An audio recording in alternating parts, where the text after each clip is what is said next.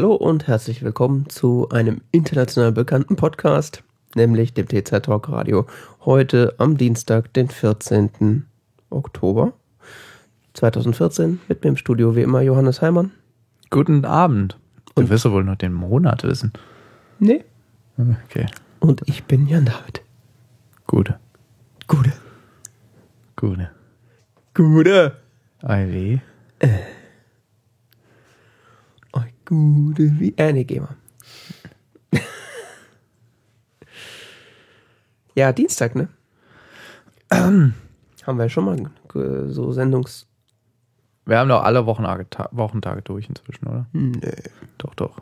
Sonntags hatten wir mal. Wir haben mal samstags gesendet, oder? Echt? Ich glaube schon. Nicht? Vielleicht hatten wir wirklich schon alle Wochentage durch. Ich erinnere mich nicht mehr. Gut, wir machen das jetzt auch schon seit. Wir müssen mal im Google-Kalender nachgucken. Ja. Oder auf unserer We Webseite. Webseite. Wir haben ja mal wöchentlich gesendet, erinnerst du dich? Ich denke mir jetzt schon mal so, boah, schon wieder. Oh, wir können auch auf monatlich wechseln. Gut, dann können wir auch gleich auf jährlich gehen. Gibt's nur noch an Silvester eine Sendung. Nur noch jedes Jahr der große T-Zeit-Jahresrückblick. Was haben wir dieses Jahr besprochen? Ähm, Nichts. Schade. Kurze Na, das war's schon auch wieder. Alkohol! Prösterchen. Kling. Ah ja. Stößchen. Schön wär's. Stößchen.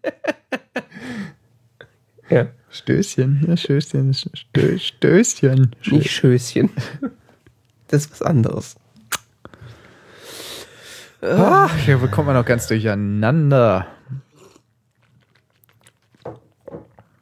Das mit den Themen machen wir jetzt nicht mehr, ne? ich bin dafür, dass du von unseren Statistiken erzählst. Ja, wir benutzen einen großartigen, deutlich zu lobenden und sehr interessanten statistischen Dienst, der sich irgendwie irgendwas in Richtung Blueberry nennt. Ich dachte NSA. Ja, die auch, aber den kommen wir nicht ran. Also die Daten haben so ein bisschen Login-Effekt. ja. Was war das? Was war was? Es hat gebrummt. Jetzt brummt. Nur bei mir, ha? Nee, ich hab's auch gehört. Ähm, Aber ist wieder weg, oder? Ja. Ähm, wir benutzen auf jeden Fall diesen statistischen Dienst da. Äh, Blueberry. Blueberry. Blueberry. Ja.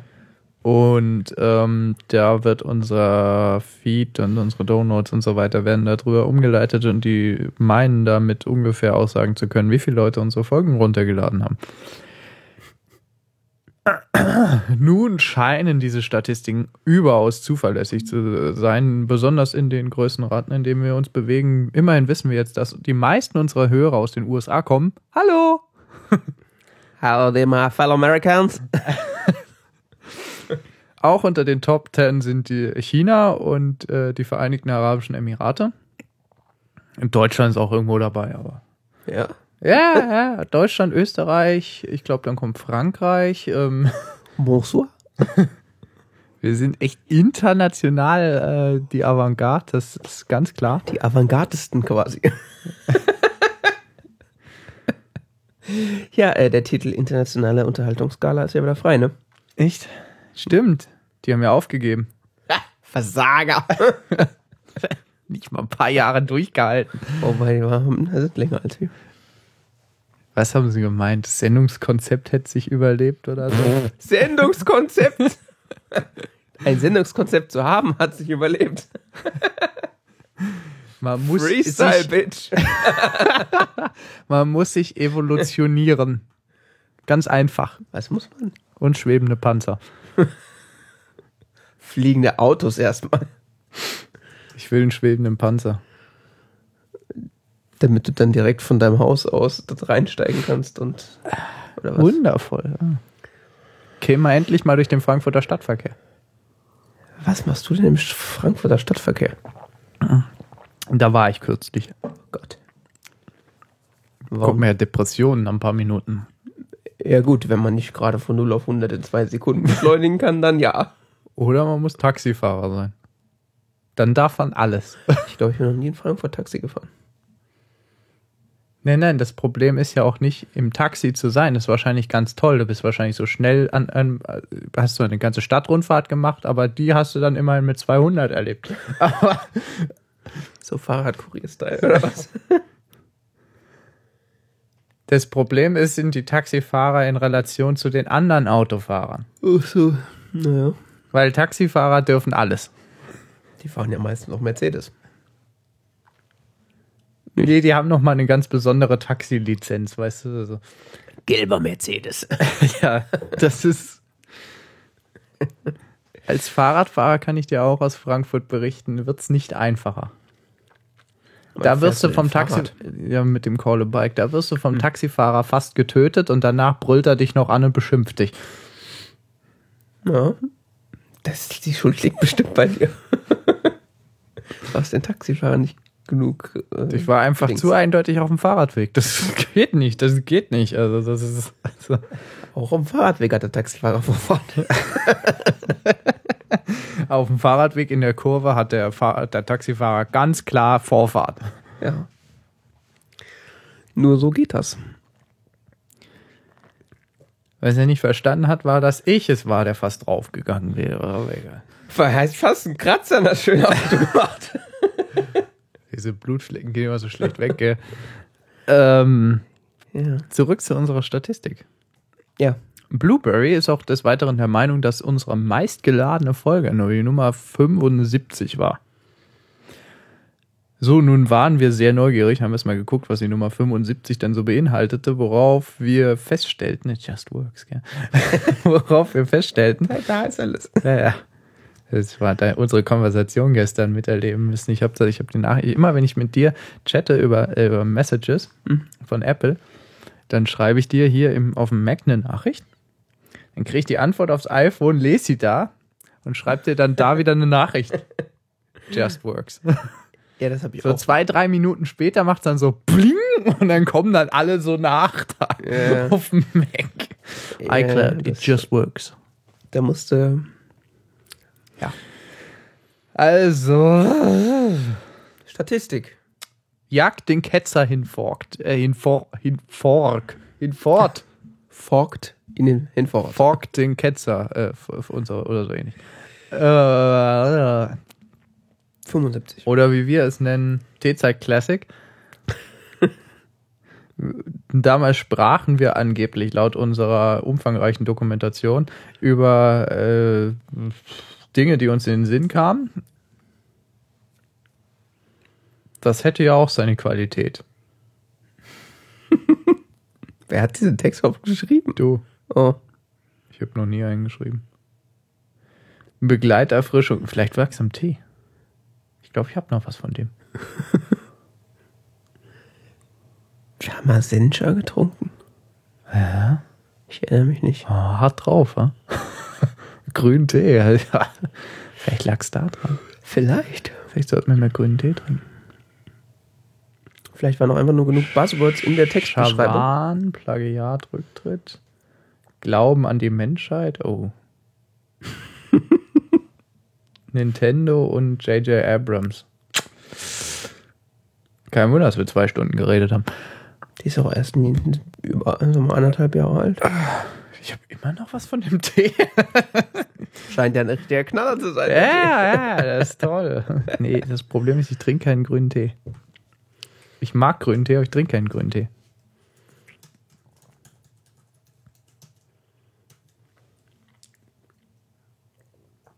Tja, Weil ähm, grüner Tee ist so schwierig. der ist schwierig. Der ist Der schwierig. zickt der bisschen. Insbesondere der japanische grüne Tee, Die Japaner. der schmeckt ja sehr gut, finde ich. Ja, ist Aber er ist schwierig. Warum? Ja, es, du kochst das Wasser auf und dann musst du erstmal warten und dann kannst du wieder gucken, ist die Temperatur jetzt richtig? Gehst du weg, kommst wieder, ist immer noch nicht richtig, gehst du weg, kommst wieder, das Wasser ist eiskalt. Oh Gott. So ganz einfach. So ein Stress. Du kochst Wasser, Ja, da hast du da deine Teekanne. ja, Füllst du das Wasser da rein, ja, Tee- Teethermometer rein ja. und dann bleibst du einfach da. Was mache ich in der Zwischenzeit? Achso, einen mobilen Computer. Da muss ich da rumstehen. Das ist auch doof. Dann setz dich an den Tisch und nimm die Kanne da mit. Ja, gucke ich mir so blöd vor. Ja, wenn man es nicht will, dann will man es nicht. Es dauert so lang. Auf was für eine Temperatur denkst du denn da runter? Ja, den japanischen Grüntee musst du auf 75 Grad kriegen. Gott, das ist ja kalt. Ja, das ist dann wiederum noch so ein Problem am japanischen Grüntee, obwohl Kannst er ja gar wirklich keine gut Kanne schmeckt. Du kannst gar keine Kanne von kochen, weil bis du getrunken hast, ist er kalt. Sei denn, du kippst das Zeug so an einem Stück runter. Jetzt ist ja so die Kanne an und Ist das eigentlich problematisch, wenn man den dann auf ein Stöfchen stellt und danach das Nee. wieder hochheizt? Minimalst. Fällt wahrscheinlich der Japaner vom Glauben ab. Nee, Ketzerei. glaube ich nicht. Aber ähm, der zieht nicht so stark nach. Der ist auch, der, der japanische Tee ist auch meiner Erfahrung nach meistens von relativ hoher Qualität.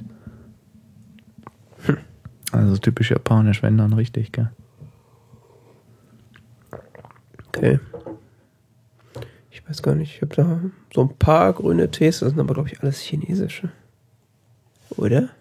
Hä? Ja, doch, ich habe so ein paar, ich habe so Longqing heißt der, glaube ich, den haben wir, glaube ich, auch schon mal getrunken. Das ist äh, äh, äh, Chines. Ah, Chines. Ja, und da kannst du ja eigentlich quasi kochendes Wasser drüber kippen, dann machst du kein, merkst du keinen Unterschied. Ja, einen chinesischen Grüntee habe ich auch. Bei dem ist das auch so. Dann nimmst du Wasser, kippst es in die Kanne, dann ist das schon quasi die Temperatur. Das fällt ja auch durch die Luft, der kühlt ja auch ab. Ist ja echt so, gell. Ich meine, die sagen zwar immer, den schwarzen Tee soll man aufgießen mit 100 Grad, gell, aber Es soll ich, das, scheißegal. soll, ich das, soll ich den Tee jetzt in den Wasserkocher werfen oder was? das wäre vielleicht am besten.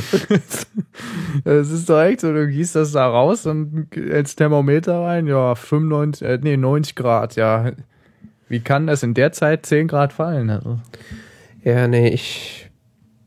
Ich habe dann auch teilweise, wenn ich das Wasser irgendwie vergessen habe, zwei Minuten, kipp ich, ob der den jetzt mit 90, 95 oder 100 Grad aufgießt, macht echt keinen Unterschied. Zumindest schmecke ich keinen Unterschied. Also jetzt schwarzer Tee. ja. Du musst einfach den Proper Brew nehmen. Genau, wenn man den richtigen Tee nimmt, ist eh egal, wie man den aufgießt, kann man ja auch mit, mit heißem Wasser aus der Leitung aufgießen, der schmeckt trotzdem. Let's have a proper Ich brew. das ist bei dem wirklich so. Das du aber mal ausprobieren. dieser Taylors of Harrogate Yorkshire Tea, das ist echt ein Phänomen. Den habe ich so entdeckt. Man nimmt so ungefähr einen halben Beutel auf einen Kanister. Macht uns hier die Zähne so schön gelb. Freut sich wieder die Zahnarzt, äh, die Zahnhygienikerin. Trinken Sie häufig Tee oder Kaffee? Äh, nein. Sie fragen doch nur, um mich zu Dann sind Sie demütigen. wohl Kettenraucher. nein. Diese Zahntechniker. Nee, sie hat bei mir gemeint, bei mir wäre es gar nicht so schlimm. Gehst zu Das einzige Problem ist, dass ich dann immer in dem Moment denke, ist das jetzt eine sportliche Herausforderung? das nächste Mal, meine Liebe. Ich sitze vor mit der Schleifmaschine da. Nee, Schläfst das macht die, das kann die besser. Schleifst den Plug schon mal vorher runter. Ja, kennst nicht da den, die, die Zahnreinigung. Zahnstein. Soll ja ganz toll sein. Habe ich noch nie gemacht. Da ist noch nie professionelle Zahnreinigung. Man fühlt sich wie ein neuer Mensch. Sagen die Werbeplakate oder äh, nee, ja, kostet bei meinem Zahnarzt was nichts. Das, das lässt man mal ab und zu so mal mitmachen. Der meint, es wäre gut für die Zähne. Ja, Zähne putzen auch. Ja, gut geputzt, kriege ich auch immer gesagt, dass ich das hätte. Na, siehst du. Dann sage ich denen, wie ich putze, und dann gucken die mich unglaublich an. Wovon haben wir jetzt geredet? Ich habe es protokolliert. Wir können jetzt auch noch Zahnarzt dazu schreiben. Ah, okay. Tee und Zähne. Nee, also echt, wenn die sagen, sie die sehen gar nicht so, ich trinke viel Tee, aber ich, sie sagt, das sieht gar nicht so schlimm aus, dann denke ich immer so, ja, mal sehen. Nächsten Mal. Da wird die Dosis wieder erhöht. Jeden Tag ein Liter jetzt, ey, Alter, das kann so nicht angehen. Ich weiß gar nicht, was viel Tee oder viel Kaffee eigentlich ist. Was? Also ab wann trinkt man denn viel Tee und Kaffee? Ich trinke. Naja, kannst ja gucken, was der durchschnittliche Tee- oder Kaffeekonsum in Deutschland ist. Ja, das ist doch eh völlig wurscht. Das ist gefühlt so vier Tassen für jeden Bundesbürger jeden Tag. Ja, bei Tee, ja. Nein, nein, bei Kaffee. Ach so. Bei Tee ist es so vier Tassen im Jahr auf jeden Bundesbürger. Ja. Also ich trinke morgens 600 Milliliter Kaffee. Und den Tag über so nach Belieben dann halt Tee. 600 Milliliter Kaffee. Ja.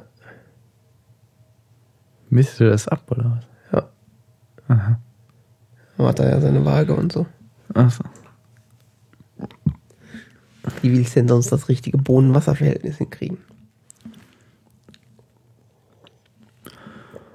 Ich trinke meistens morgens so eine Tasse Was? schwarzen Tee. Und dann? Dann eigentlich nichts mehr.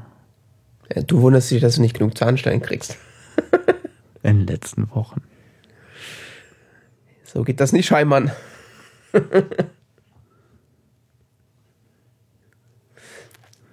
Wobei, so die letzte Woche habe ich vor allen Dingen einfach nur gar keinen Koffein zu mir genommen. Kein Wunder, dass du nur müde bist. Ich bin nicht müde. Bin abends müde, ja, okay, Entschuldigung. Siehste? Nur müde. Ja, ja, der wahre Koffein-Junkie, der fällt einfach irgendwann mit Übermüdung um. Richtig. Aber ich habe gestern auch vergessen, tagsüber Koffein zu trinken. Das ist schrecklich. Also ja, Kannst du die Augen noch offen halten? nee. Deswegen habe ich den Film auch nicht geguckt. Ich saß dann so abends da. Ich muss diesen Film. Oh mein Gott, ich geschlafen. Echt? Das war um zwölf. Okay. Du hattest zwei Wochen Zeit. Gar nicht wahr. Weil ich doch erst Gar nicht wahr. viel später erst festgestellt, was ich für einen Film gucken will. Du hattest eine Woche Zeit. Ja. Ganz schön eng der Zeitplan. Komm. Ist ja auch egal. Lass mal anfangen hier mit diesen. Jetzt- jetzt Da stehen noch so ein paar andere Punkte, die könnten Als wir mal wäre abarbeiten. Uni. Ja, apropos Fernsehen. Was? Also. Das kam zu plötzlich. Apropos, was? Das kam jetzt zu plötzlich. Entschuldige, soll ich dir das nächste Mal ein Schildchen hinhalten oder so? Hast du eins? Äh, äh, können wir ja basteln. Sarcasm.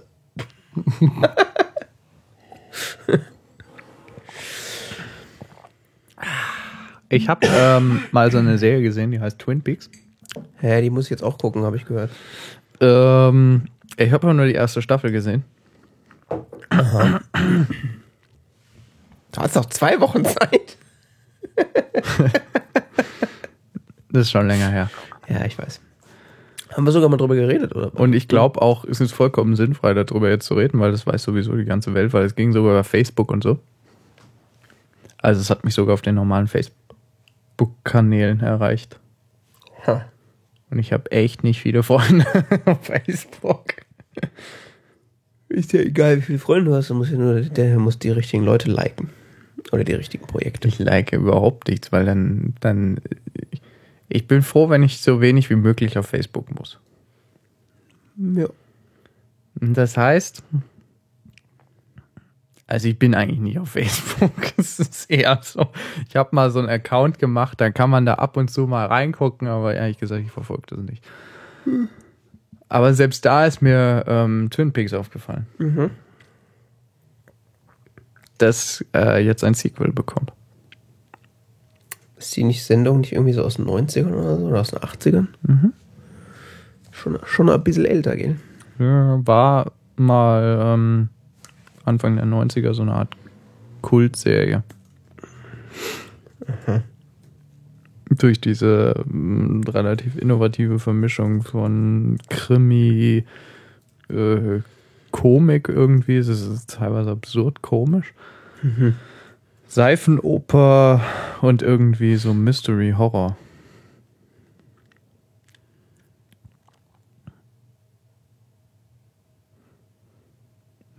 Da, da kommt ja dieser, wird dieses junge Mädchen umgebracht.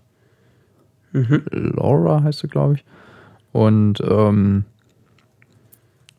der, der ermittelnde FBI-Agent, der da, der, der, der da hinzugezogen wird, ähm, deckt da so ein, so ein Verwirrspiel aus, aus Sex, Drogen und allen möglichen Intrigen und Gewalt auf. Okay. Wir erwähnen aber häufig Twin Peaks. Ja, unter Twin Peaks hat er nichts gefunden. Deswegen habe ich nur nach Twin geguckt. Ist zu dunkel da. Hä? Folge 90. Ja, vor Ach, allen Dingen die erste Staffel soll sehr, sehr gut sein. Angeblich, laut den Kritikern. Mhm.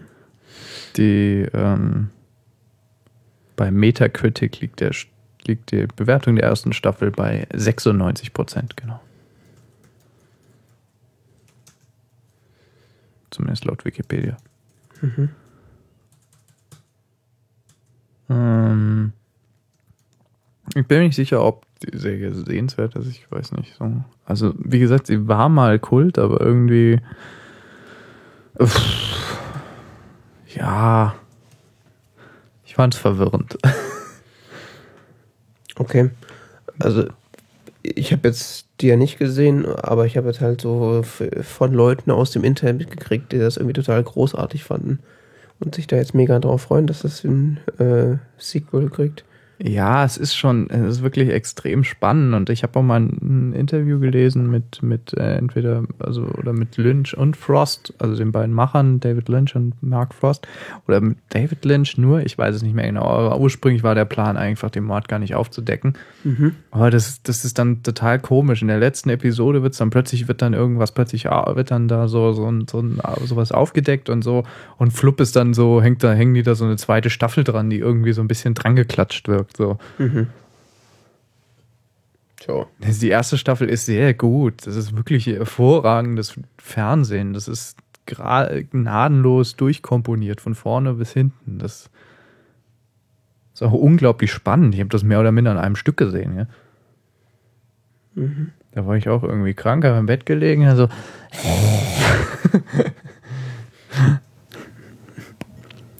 So aus Verzweiflung ist sowas in sich reingesogen. Ja. Tja. Ich bin mal gespannt. Ich habe jetzt nur die Befürchtung, dass ich das jetzt auch gucken muss. Wenn das so gehypt wird.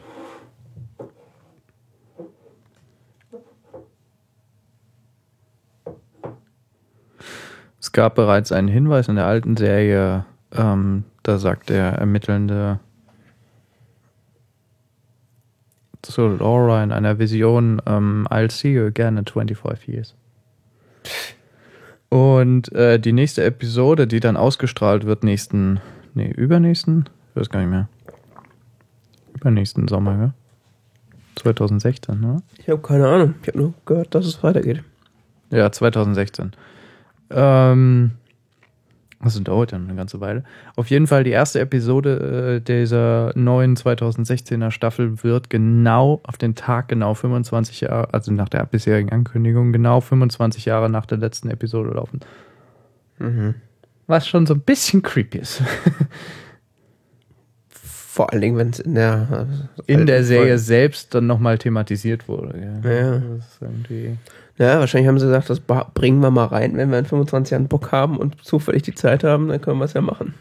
Ja, wobei ein bisschen. Wobei du immer noch bedenken musst, dass die Serie ursprünglich mal bei ABC lief, gell? Und? Was hat das damit zu tun? Es passt irgendwie nicht so. Das ist so gut und öffentlich amerikanisches Fernsehen ist so. Ach, du meinst, ABC steht nicht so für Qualitätsfernsehen. Ja, also. In der Regel. Wobei, also ABC, da habe ich ja sonst.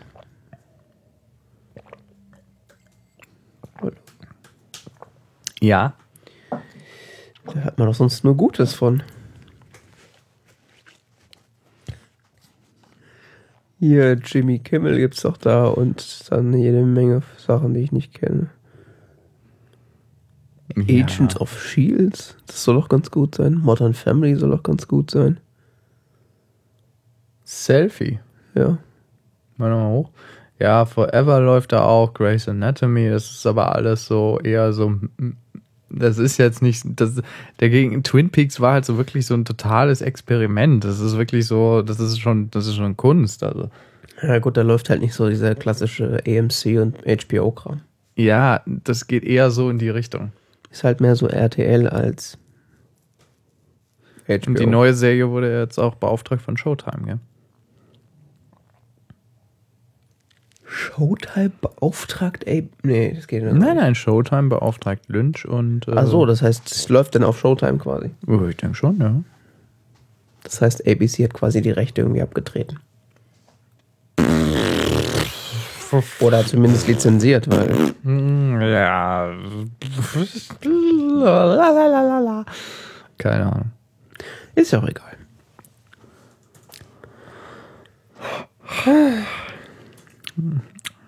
Die Sofa macht mich heute echt fertig.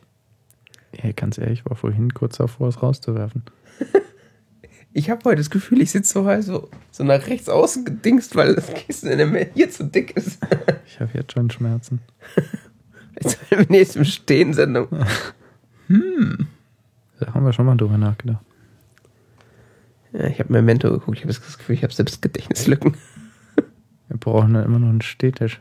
Ich habe beim Memento gucken vergessen, dass ich Essen auf dem Herd hatte. Dass du was? Dass du Essen auf dem Herd. Das musst du mal reinziehen. Das ist echt so ein bisschen unheimlich, ja. Und ich so, okay, das ist jetzt irgendwie, naja, Ja. lass mal weitermachen. Lass uns, ähm, Jan David möchte unbedingt über sogenannte Schattenbibliotheken reden. Über einen Artikel, den ich nicht gelesen habe, wo man aber nur Gutes von hört. Tut man das? Das weiß ich nicht, ob man davon Gutes hört. Also es geht um einen Artikel auf iRates Info, wo es um, äh, der überschrieben ist mit Schattenbibliotheken. Ähm, Piraterie oder Piraterie oder Notwendigkeit, Entschuldigung. Ähm, es geht um russische oder ursprünglich russische ähm, Sammlungen von digitalen Sammlungen von ähm, wissenschaftlichen Büchern. Mhm. Und ähm, das ist ein Interview mit einem Forscher aus Ungarn, der dieses Phänomen erforscht. So, weiter. Und du hast das da reingeschrieben, worüber sollen wir jetzt reden? Naja, ich finde halt, äh, das Thema spricht halt so ein Problem an, was man in vielen Bereichen momentan hat. Äh, dass halt Güter, die unter Umständen kopiergeschützt oder halt Copyright drauf ist, äh, extrem schwer zugänglich sind. Ähm, obwohl man sie für das Weiterbestehen, nee, ist Quatsch, aber für das äh, für die Forschung und für, für eigentlich für sinnvolle Dinge brauchen könnte. Also wir haben vor, ich glaube, wir haben ja vor Ewigkeiten schon mal davon gesprochen, ähm, dass wir in gar nicht allzu langer Zukunft äh, alle möglichen aktuellen äh, Computerspiele und äh, Konsolenspiele gar nicht mehr spielen können. Und da auch so quasi eine komplette Kulturära an uns vorbeiläuft und quasi auch verloren ist, weil äh, Historiker jetzt schon sagen, wir können jetzt schon Spiele von irgendwie aus den 70er, 80er Jahren nicht mehr rekonstruieren, beziehungsweise äh, haben die, hab die Abspielgeräte dafür nicht mehr. Es geht nicht unbedingt um Spiele. Spiele sind auch relativ gut erhalten. Es geht vor allen Dingen um sowas wie Word-Dokumente oder sowas. Ja, in dem Fall jetzt vielleicht, aber grundsätzlich, das, wir hatten, das war Videospiele sind ja massenhaft erhalten, dadurch, dass sie ein Massenkonsumprodukt sind, weißt du? Es geht eher dann um, bei, bei sowas geht es dann eher, wenn du sagst Abspielgeräte, geht es vor allen Dingen um sowas wie digitale Dokumente. Und Stimmt, Datenbanken und sowas. Ja, Moment, ich habe auch gerade genau die Geschichte falsch rum erzählt. Wir haben, ich habe nämlich mal über einen Artikel geredet, der gesagt hat, dass äh, Spiele so aus den 80ern eben noch gut reproduzierbar und, und spielbar sind, weil die Konsolen eben noch existieren. In den heutigen Zeiten von, von Steam und Online-Shops, wo DRM auf den Scheiß drauf ist, kann sein, dass man in ein paar Jahren das gar nicht mehr alles äh, zum Laufen kriegt. Ja. Das ähm, ist was anderes, ja, das kann sein. Da, also über sowas haben wir schon mal geredet und dann äh, im Grunde in jedem äh, Studentenleben hat man eigentlich schon mal den Punkt gehabt, wo man irgendwo sitzt und irgendwie was nachschlagen will und das Buch gibt es nicht in der Bibliothek und du müsstest äh, es irgendwie fern ausleihen und es ist auch keine elektronische Ressource verfügbar. Das Problem an Fernleihen ist, sie funktionieren zwar ganz gut, lange. aber es dauert eben scheiße lange. Also was eben daran liegt, dass es eben per Büchersendung oder wie auch immer versandt wird. Und das, das kann dann gerne mal so zwei bis vier Wochen dauern, bis das Buch dann bei der eigenen Bibliothek eingetroffen ist. Ja, okay. Außerdem bieten natürlich digitale Bücher Vorteile wie Durchsuchbarkeit und so weiter, sofern sie denn so sind. Wo das Texterkennung drüber gelaufen ist, ja. Ähm, die äh, sogenannten Schattenbibliotheken, dieser ungarische Forscher namens, ich spreche es hundertprozentig falsch aus, Balas Bodo, ähm, erforscht, basieren auf ähm, insbesondere einem sowjetischen Phänomen, dass eben in der Sowjetunion viele Bücher äh, der Zensur unterlagen mhm. und als Kopien weitergereicht wurden. Er hat gemeint, das hat sich dann irgendwann so mit der, mit der Ausbreitung des Internets hat sich dieses Phänomen dann aufs Digitale verbreitet und es wurden gerade im russischsprachigen Bereich unglaublich viele Bücher digitalisiert und ähm, auf diesem Wegen weitergereicht. Und zwar so, äh, dass sich da ganze Datenbanken gebildet haben und diese Datenbankenadressen wiederum dann so von Forscher zu Forscher weitergegeben wurden, weil eben auch dann wiederum ein anderes Problem vorherrschte, dass man, wenn man nun an der Universität unterrichtet, eben bestimmtes Lehrmaterial braucht, hat er gemeint. Ähm, so ist er auch selbst da drauf gekommen. Mhm. Äh, weil er versucht hat, seine Studenten mit dem aktuellsten Stand der Wissenschaft zu unterrichten, aber es eben den Universitäten äh, nicht möglich war, die entsprechenden Bücher in der Bibliothek zur Verfügung zu stellen.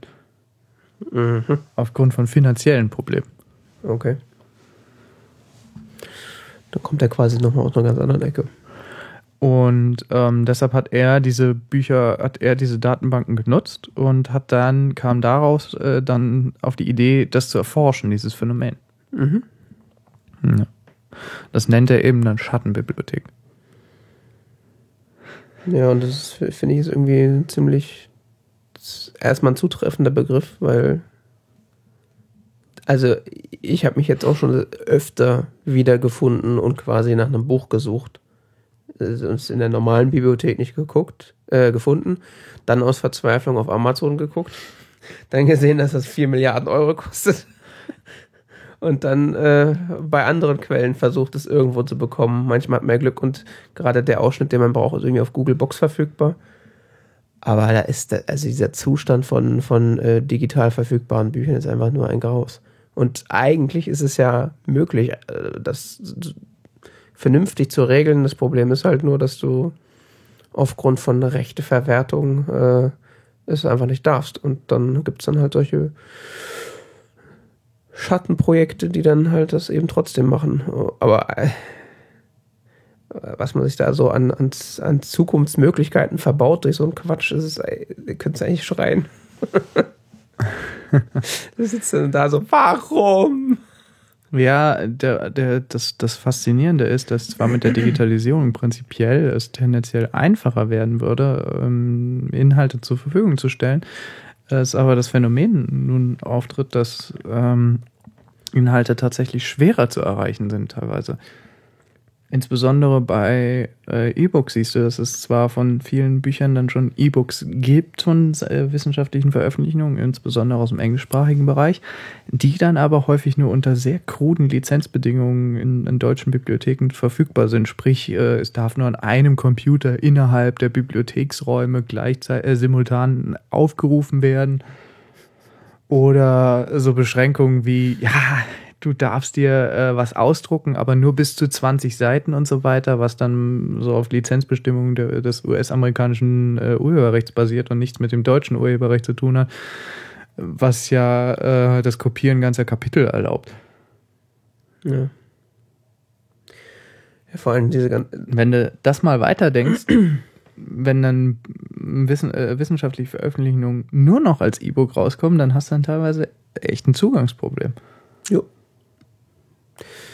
Ja, wobei, da, da muss man auch dazu sagen, dass das ja dann das Problem in dem Fall wahrscheinlich an die Wissenschaftsverlage sind, die das. Äh Insbesondere, weil dann auch, was man auch noch bedenken muss, ist, dass dann viele E-Books nur noch innerhalb von großen Datenbankenpaketen für viel, viel Geld verfügbar sind und nicht als mhm. einzelne Bücher. Also im Moment kauft ja eine Bibliothek ein einzelnes Buch oder was weiß ich, wie auch immer ihre Bestände akquirieren. Auf jeden Fall gibt es auch, dass das einzelne Bücher erworben werden, weil ich habe schon selber Anschaffungsvorschläge der Bibliothek unterbreitet. Und ähm, viele E-Books hingegen sind nur innerhalb von großen Datenbankenpaketen zu, äh, werden nur innerhalb von großen Datenbankenpaketen zur Verfügung gestellt, äh, die dann richtig viel Kohle kosten und eben dann auch, wenn überhaupt, nur von größeren Bibliotheken ähm, abonniert werden können. Oh, insbesondere auch nur abonniert werden können, sprich äh, die äh, Bibliotheken erwerben auch nur ein Nutzungsrecht für eine beschränkte Zeit, eben so lange wie sie bezahlen. Mhm. Danach ist das Buch wieder aus ihren Beständen verschwunden. Das ist ein Problem, vor das ich übrigens schon als Student äh, geraten bin. Gell? Inwiefern? Ich habe an der Hausarbeit gearbeitet und habe dann so Bücher recherchiert gehabt und hatte dann so ganz coole äh, Dinge dazu gefunden. Ja, und dann hat die Bibliothek, während ich meine Hausarbeit geschrieben habe, ähm, den Datenbankzugang gekickt und äh, ungefähr meine Hälfte Literaturliste hat sich in Luft aufgelöst. Gell? Also es war so eine, ich über das Internet geschrieben, das war eine sehr äh, technisch orientierte E-Book-Datenbank und die Bücher in gedruckter Form hier in Deutschland auftreiben, war mehr oder minder fast unmöglich. Also ja.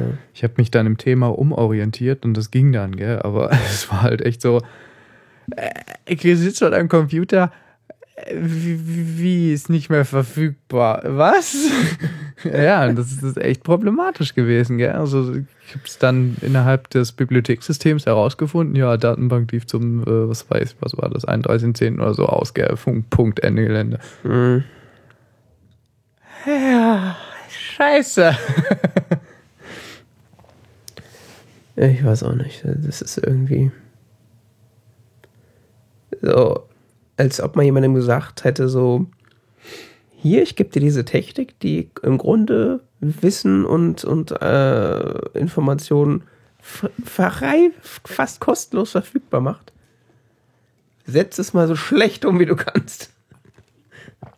Mach so unangenehm wie möglich. Ich meine, was man da irgendwie so an Ersparnissen und, äh, und an äh, Vorteilen hätte, wenn man das vernünftig machen würde auch so an Zeiteinteilung.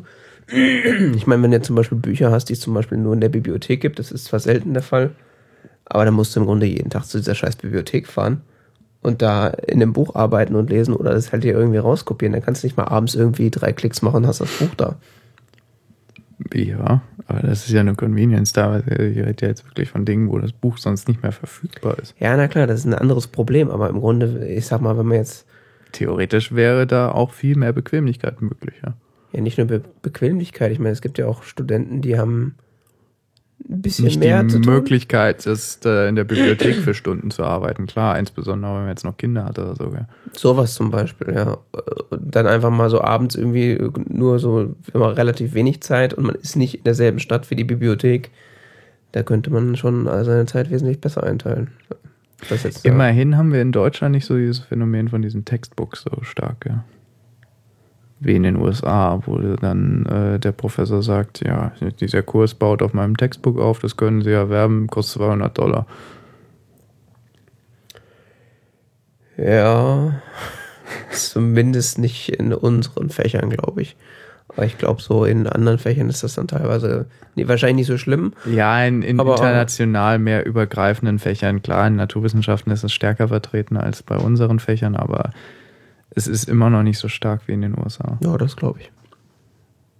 Und die Preise sind noch nicht so astronomisch. Das ist echt teilweise. Hast du das mal angeguckt, was so Textbooks in den USA im College kosten? Das ist echt, äh, fällt dir Kinder darunter. Ja, so 200 Euro oder sowas. Ne? Ja, 250, 300. Es gibt keine Grenze nach oben. Ja, ist halt. Fließen ist nicht kostenlos. Ja, gut. Ich meine, ist ja in den USA zahlt ja ein Studium auch im Grunde. Äh, zahlt ja auch andere Gelder als hier.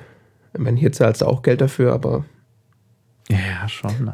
Wenn du nicht gerade ans Community College willst, äh, musst du ja im Grunde auch irgendwie entweder dich für, für dein Leben lang verschulden oder halt reiche Eltern haben. Hm. Und Ja, ich meine sieben so. von zehn verschulden sich. Gell? Ja, das, Das war enorm. So um die 100.000.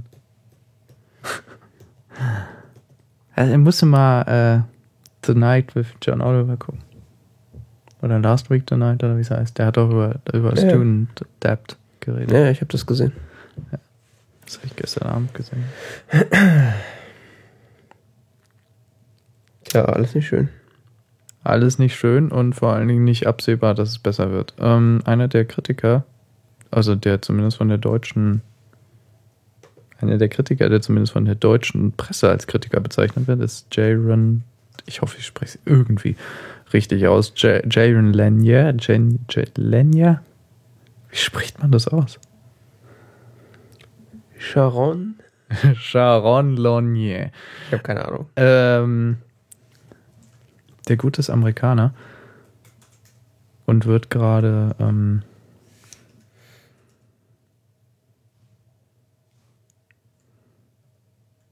mhm. ähm, Was? bin erstaunt, was da in meiner Zwischenablage ist. Entschuldigung. Ähm, wird äh, gerade vom deutschen Buchhandel äh, gelobpreist als der Messias. Äh, sprich, er hat den Friedenspreis des deutschen Buchhandels bekommen. Oder den Buchhandelsfriedenspreis. Irgendwie sowas. Hat äh, das, hat, das verliehen. mit, hat das mit dieser Totholzmesse da in, der- in Frankfurt zu tun? Totholzmesse? ja, ja, im weitesten Sinne wird immer im Rahmen der Frankfurter Buchmesse verliehen in der Frankfurter Paulskirche. Da kommt so äh, das deutsche Feuilleton und was ich für wichtig hält zusammen und äh, beklatschen zusammen einen Auserkorenen. Was ist?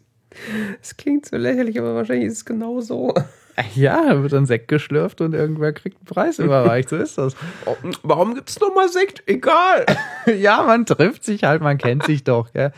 Äh, ich Trifft hab, sich, man kennt sich. ja, Eine Hand wäscht die andere. ja, das ist Schreibst du mal bei uns was? Ja. Schreiben wir für dich Da was? muss mal drin sein, das ist echt übel. Besser nicht. Ähm, Wird's mir schlecht, wenn ich nur dran denke. ja, ich habe mich ein bisschen mit Elite-Studien beschäftigt. Ähm, da wird ja auch die ganze Zeit schlecht.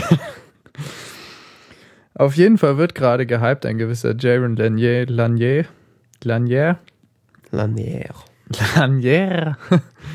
ähm, er sieht ein bisschen obskur aus, äh, hat äh, lustige Frisur und ähm, ist ein, eigentlich ein bisschen zweifelhafte Gestalt. Der wird hier immer vorgestellt als ähm, Mitentwickler des Web und äh, Internetpionier und dabei hat er damit eigentlich relativ wenig zu tun. Das ist doch Bob Marley. Ja, er sieht ein bisschen aus wie Bob Marley. Er ist auch Musiker unter anderem. Also fetter Bob Marley. Dass der Musiker ist, ist ja irgendwie. Weißer, dicker Bob Marley, so ungefähr sieht er aus. Ähm, Mit den Haaren muss der Musiker sein. Der hat in den 80ern, 90ern an äh, Virtualisierungstechnik gearbeitet. Äh, nicht Virtualisierung, jetzt bitte nicht falsch verstehen, im Sinne von ähm, 3D, virtuelle Realität, virtuelle Realitäten und sowas. Sprich Datenhandschuhe und 3D-Brille und sowas. Und wollte das Web anfassbar und, und audiovisuell erfahrbar machen und sowas. Und wollte dieses, wollte, da hat er irgendwie Produkte entwickelt und wollte die vermarkten. So ein Webschnuffi. Richtig. Prinzipiell das schon. Das äh, war jetzt wahrscheinlich alles nicht so erfolgreich. Er versucht es dann auch mit der Musik und inzwischen schreibt er Bücher. Also ich höre meine Podcasts immer mit meiner Datenbrille, äh, mit meinen Datenhandschuhen. Und die Bücher sind so ein bisschen komisch. Also sie sind ziemlich umstritten in der Kritik. Teilweise werden sie sehr zerrissen, teilweise werden sie gelobhudelt. So ist es halt bei der Kritiker. Entweder oder. Ja, nee, also die, die, die deutsche Pre Feuilleton-Presse äh, lobt, ihn, lobt ihn über den grünen Klee, während die deutsche Blogger-Szene eher so sagt, jetzt machen wir halblang, ja. Ja gut, Blogger sind ja keine Journalisten, das ist ja. Ja, aber die sind die mit den Verweisen und mit den Nachweisen und so. Und Clicky Bunti. Ist ja alles nur clicky, ist ja nichts wahr. Ist ja nicht gedruckt auf Papier, gell? Auf Papier das kann man ja gar nicht lesen. Ja, so Dreck. Ja. Findet man ja gar nicht. ja, auf jeden Fall gibt es ja ganz interessante Artikel, die. Ja, worüber ähm, schreibt er denn? Das kann ich dir jetzt so hundertprozentig ehrlich gesagt Das weiß gar man nicht so genau. Tolle Texte, aber man weiß nicht, was drin Nein, so toll finde ich die jetzt gar nicht. Ich Nee, habe du ein nicht, bisschen aber drin die- gelesen. Aber Sehr kontroverser Text. Wer- Was steht wer- wer drin? Keine da? Ahnung. was war sein neuestes Who Owns the Internet oder sowas, gell? Oder die Oh. Future oder. Who owns the future of my childhood in the internet? Jaron. Äh, wem gehört die Zukunft? Du bist nicht der Kunde der Internetkonzerne, du bist ihr Produkt. Mit dem Titel musste er natürlich in der deutschen Buchpresse einschlagen. Instant. Zitat, spätestens seit den Enthüllungen des Whistleblowers Edward Snowden ist klar, die schöne neue Welt nimmt Gestalt an. Es wird höchste Zeit, ihr etwas entgegenzusetzen. Internetpionier und Cyberguru Jean Lanier, Lanier wir müssen rausfinden, wie das ausgesprochen wird, liefert eine profunde Analyse der aktuellen Trends in der Netzwerkökonomie, die sich Richtung Totalüberwachung und Ausbeutung der Massen bewegt. Der Bestseller aus den USA endlich auf Deutsch. Ja, unter anderem eine der Theorien des guten Herrn ist, ähm, äh, zum Beispiel das Internet komplett zu überwachen, um äh, festzustellen, wer auf welchen Link geklickt hat und so, weil dann kann man ja besser abrechnen. Ja, das ist so ein bisschen zweifelhafte Thesen. Ja, das wundert mich nicht, dass der einen Friedensnobelpreis von der Buchbranche kriegt. Nicht den Friedensnobelpreis. Er weiß schon. Der hat einen Friedenspreis gekriegt? Mhm. Hä? Ja, Hatten gerade keinen anderen Preis oder was? Oh, der ist auch gut. nicht. Hier, gib ihm den da.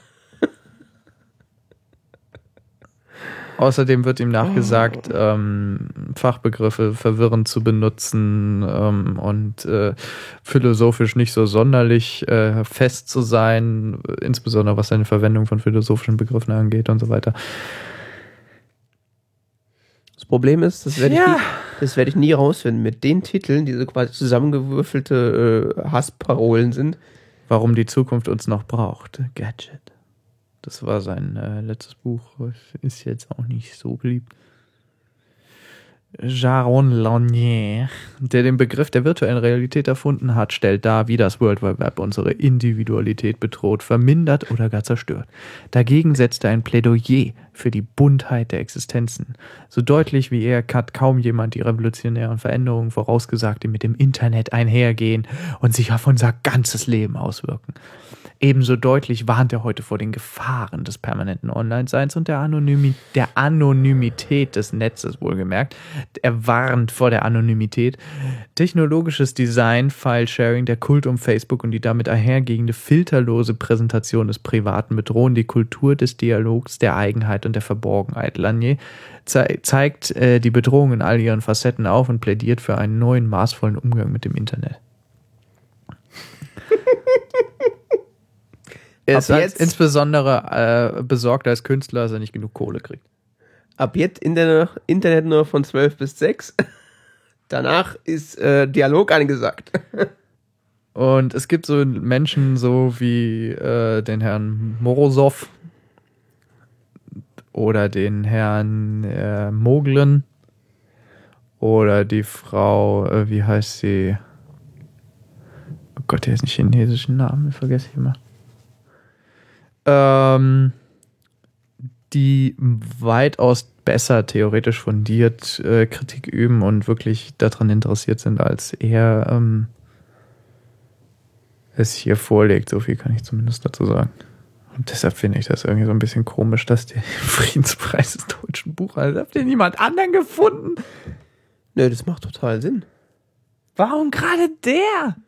Ja, okay, der sieht ein bisschen lustig aus. Der macht sich auf Fotos vermutlich gut. Irgend so ein Internet-Hippie, der äh, jetzt äh, das Internet voll kritisiert. Habt ihr die Bücher überhaupt gelesen? Also, ich finde, das passt wie die Faust aufs Auge. Er so ein bisschen wirre Theorien zum Internet rausbläst und äh, ach komm. Das Internet ist grundsätzlich irgendwie, sch irgendwie schlecht und äh, man muss da. Ja, der findet das aber gar nicht schlecht. Kam jetzt aber anders rüber. Ja, das ist irgendwie so ein Übersetzungsproblem, glaube ich, oder so. Internet nur in Maßen und halt mit Bezahlschranken. Ja, genau. Überall Bezahlschranken. Das Ja. ist ganz wichtig. Das ist und deshalb muss auch alles überwacht werden. Nur das mit der NSA-Überwachung, das ist jetzt schwierig. Ist nicht ganz optimal gelaufen. So ungefähr liest sich seine Texte. Ja, aber das, das passt doch wie die Faust aufs Auge. Äh, äh, Verlage verdienen angeblich zu wenig Geld und äh, da muss natürlich Bezahlschranken ins Internet. ja, aber er jetzt so genau sagt, weiß ich jetzt auch nicht mehr so genau. Aber Es ist doch egal, das wissen die doch nicht. auf jeden Fall finde ich den Typen zweifelhaft. Wenn ich irgendeinem Schriftsteller den Preis geben könnte oder so. Ich finde die Buchbranche auch zweifelhaft. Gibt doch genug arme Schweine, die ein bisschen Kohle verdient hätten, oder? Ja. Tja. Jetzt verstehe ich dich, warum du darüber reden wolltest. ich ignoriere sowas ja immer komplett. So, wenn äh, diese, diese Buchkasper da in Frankfurt wieder irgendwie ihre Veranstaltungen machen. Das tue ich mir ja nicht. Aus gutem Grund. Insektchen schlürfen. Und sich gegenseitig betrauern. Trauermesse ist das eigentlich. Wie schrieb irgendein Blogger, ja. Geht davon aus, dass 70 oder 80 Prozent von, äh, ja, hier die Top 20 Liste der Verlage. Ich gehe davon aus, dass drei Viertel davon in 20 Jahren nicht mehr existieren. Tja. Warum auch? Buchmesse, ey. Die ganzen Germanisten wackeln da wahrscheinlich auch wieder rum. Oh, Bücher, so unser Lebenselixier. Hier überall Bücher, ist das nicht toll? Ja, da herrscht auch keine Differenzierung zwischen Bücher und Literatur. Gell? Also das so. Ja gut, das ist ja egal. Literatur und Bücher, das ist quasi synonym. da ist vor allen Dingen kein Unterschied zwischen Literatur und den Verlagen. Es geht in, ohne dass es ein, Es ist eine, eine zusammenhängende Wirtschaft. Ja, das ja sowieso, aber es geht auch gar nicht ohne. Also ohne Verlage gibt es ja quasi keine Bücher. Eh, Und keine Literatur. Schreibt ja keiner was. Ja. Ich denke mal, Verlage äh, sind schon äh, sich als Institution jetzt nicht unbedingt eine schlechte Einrichtung. Ich meine, da geht es um, geht's vor allen Dingen um Geld und wie man Geld verteilt und Geld vorausschießt, um, um einen Autor zum Beispiel zu versorgen, damit er überhaupt die Möglichkeit hat, Buch zu schreiben, Literatur zu produzieren und so weiter. gell. Es ist nur die Frage, ob sie es schaffen, dieses Geschäftsmodell, was doch so sehr darauf begrenzt ist, auf eine bestimmte Medienform ein bisschen breiter zu denken. Ja, oder überhaupt mal zu denken. Äh, Wir nehmen deinen Text und drucken ihn auf Papier. Wenn die Leute es nicht kaufen, ist ihr Problem. Es ist doch so ein. Das, an dem Geschäftsmodell kann man sich noch arbeiten. Klappt bestimmt. Es ist nur die Frage, wie viele von diesen äh, großen deutschen Konzernen, die es da gibt, das tatsächlich schaffen, daran zu arbeiten. Will sie? Äh, ja, wenn ich morgen angefahren werden, werden wir es vermutlich erleben. Ja. Ähm, ganz anderes Thema. Netflix? Der äh, äh, heute gut gelaunte Herr neben mir Achso, ich, ja.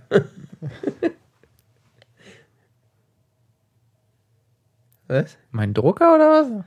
Das klang ja wie eine Festplatte. Nein, nein, was? Da war doch gerade so ein Geräusch. Das meinst Ich du gar nichts. nicht. Ich höre nichts. Äh, weil du sagst, der Herr neben mir und dann. Was? Wegen gut gelaunt, hab mich verwirrt. Äh, der hat seit neuestem Netflix-Account. Weil gibt's ja jetzt auch in Deutschland. Mhm. Und Netflix hat was Lustiges gemacht. Die machen ein. Ähm, Hast du keinen Netflix-Account? nein. Ist doch kostenlos. Echt? Ja, der erste Für Monat. immer? Oh. Für immer im ersten Monat. ich sollte Werbetexter werden. Die Ihr kriegt suchen alles umsonst. Die werden immer gebraucht. Reiter werden immer. ja, Reiter werden immer gebraucht. Das müssen wir irgendwann mal auf ein Plakat schreiben oder so. Jetzt ist natürlich noch Copyright drauf. Wir wurden verklagt und sind da verschuldet bis aufs Lebensende. Müssen wir es ein bisschen umformulieren. Reiter werden gebraucht. ja, genau so ein, Ein Akzent über dem E. Genau. Ja, irgendwas mit Netflix und Dings. Äh, die haben einen sogenannten ISP Speed Index äh, gemacht.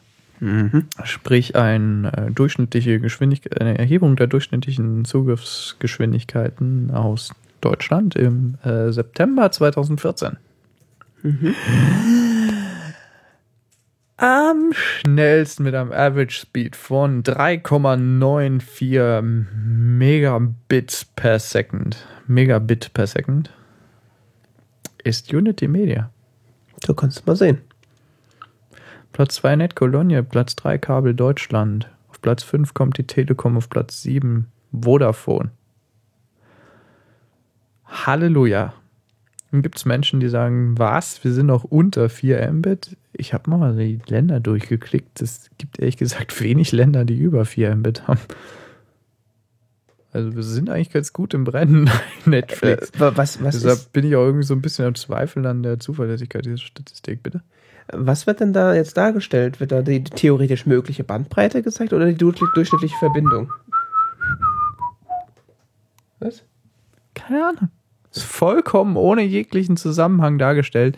Es wurde mir so äh, hier äh, dargestellt als, äh, als äh, das ist so toll, weil Netflix äh, voll, voll böse, weil, also wir sind voll böse, weil voll scheiße, weil hier ist ja gar nichts und so, gell? Ähm, wir sind ja nicht über 4 Mbit. Ja, so what? Das ist fast keins von den Ländern, die man hier auswählen kann.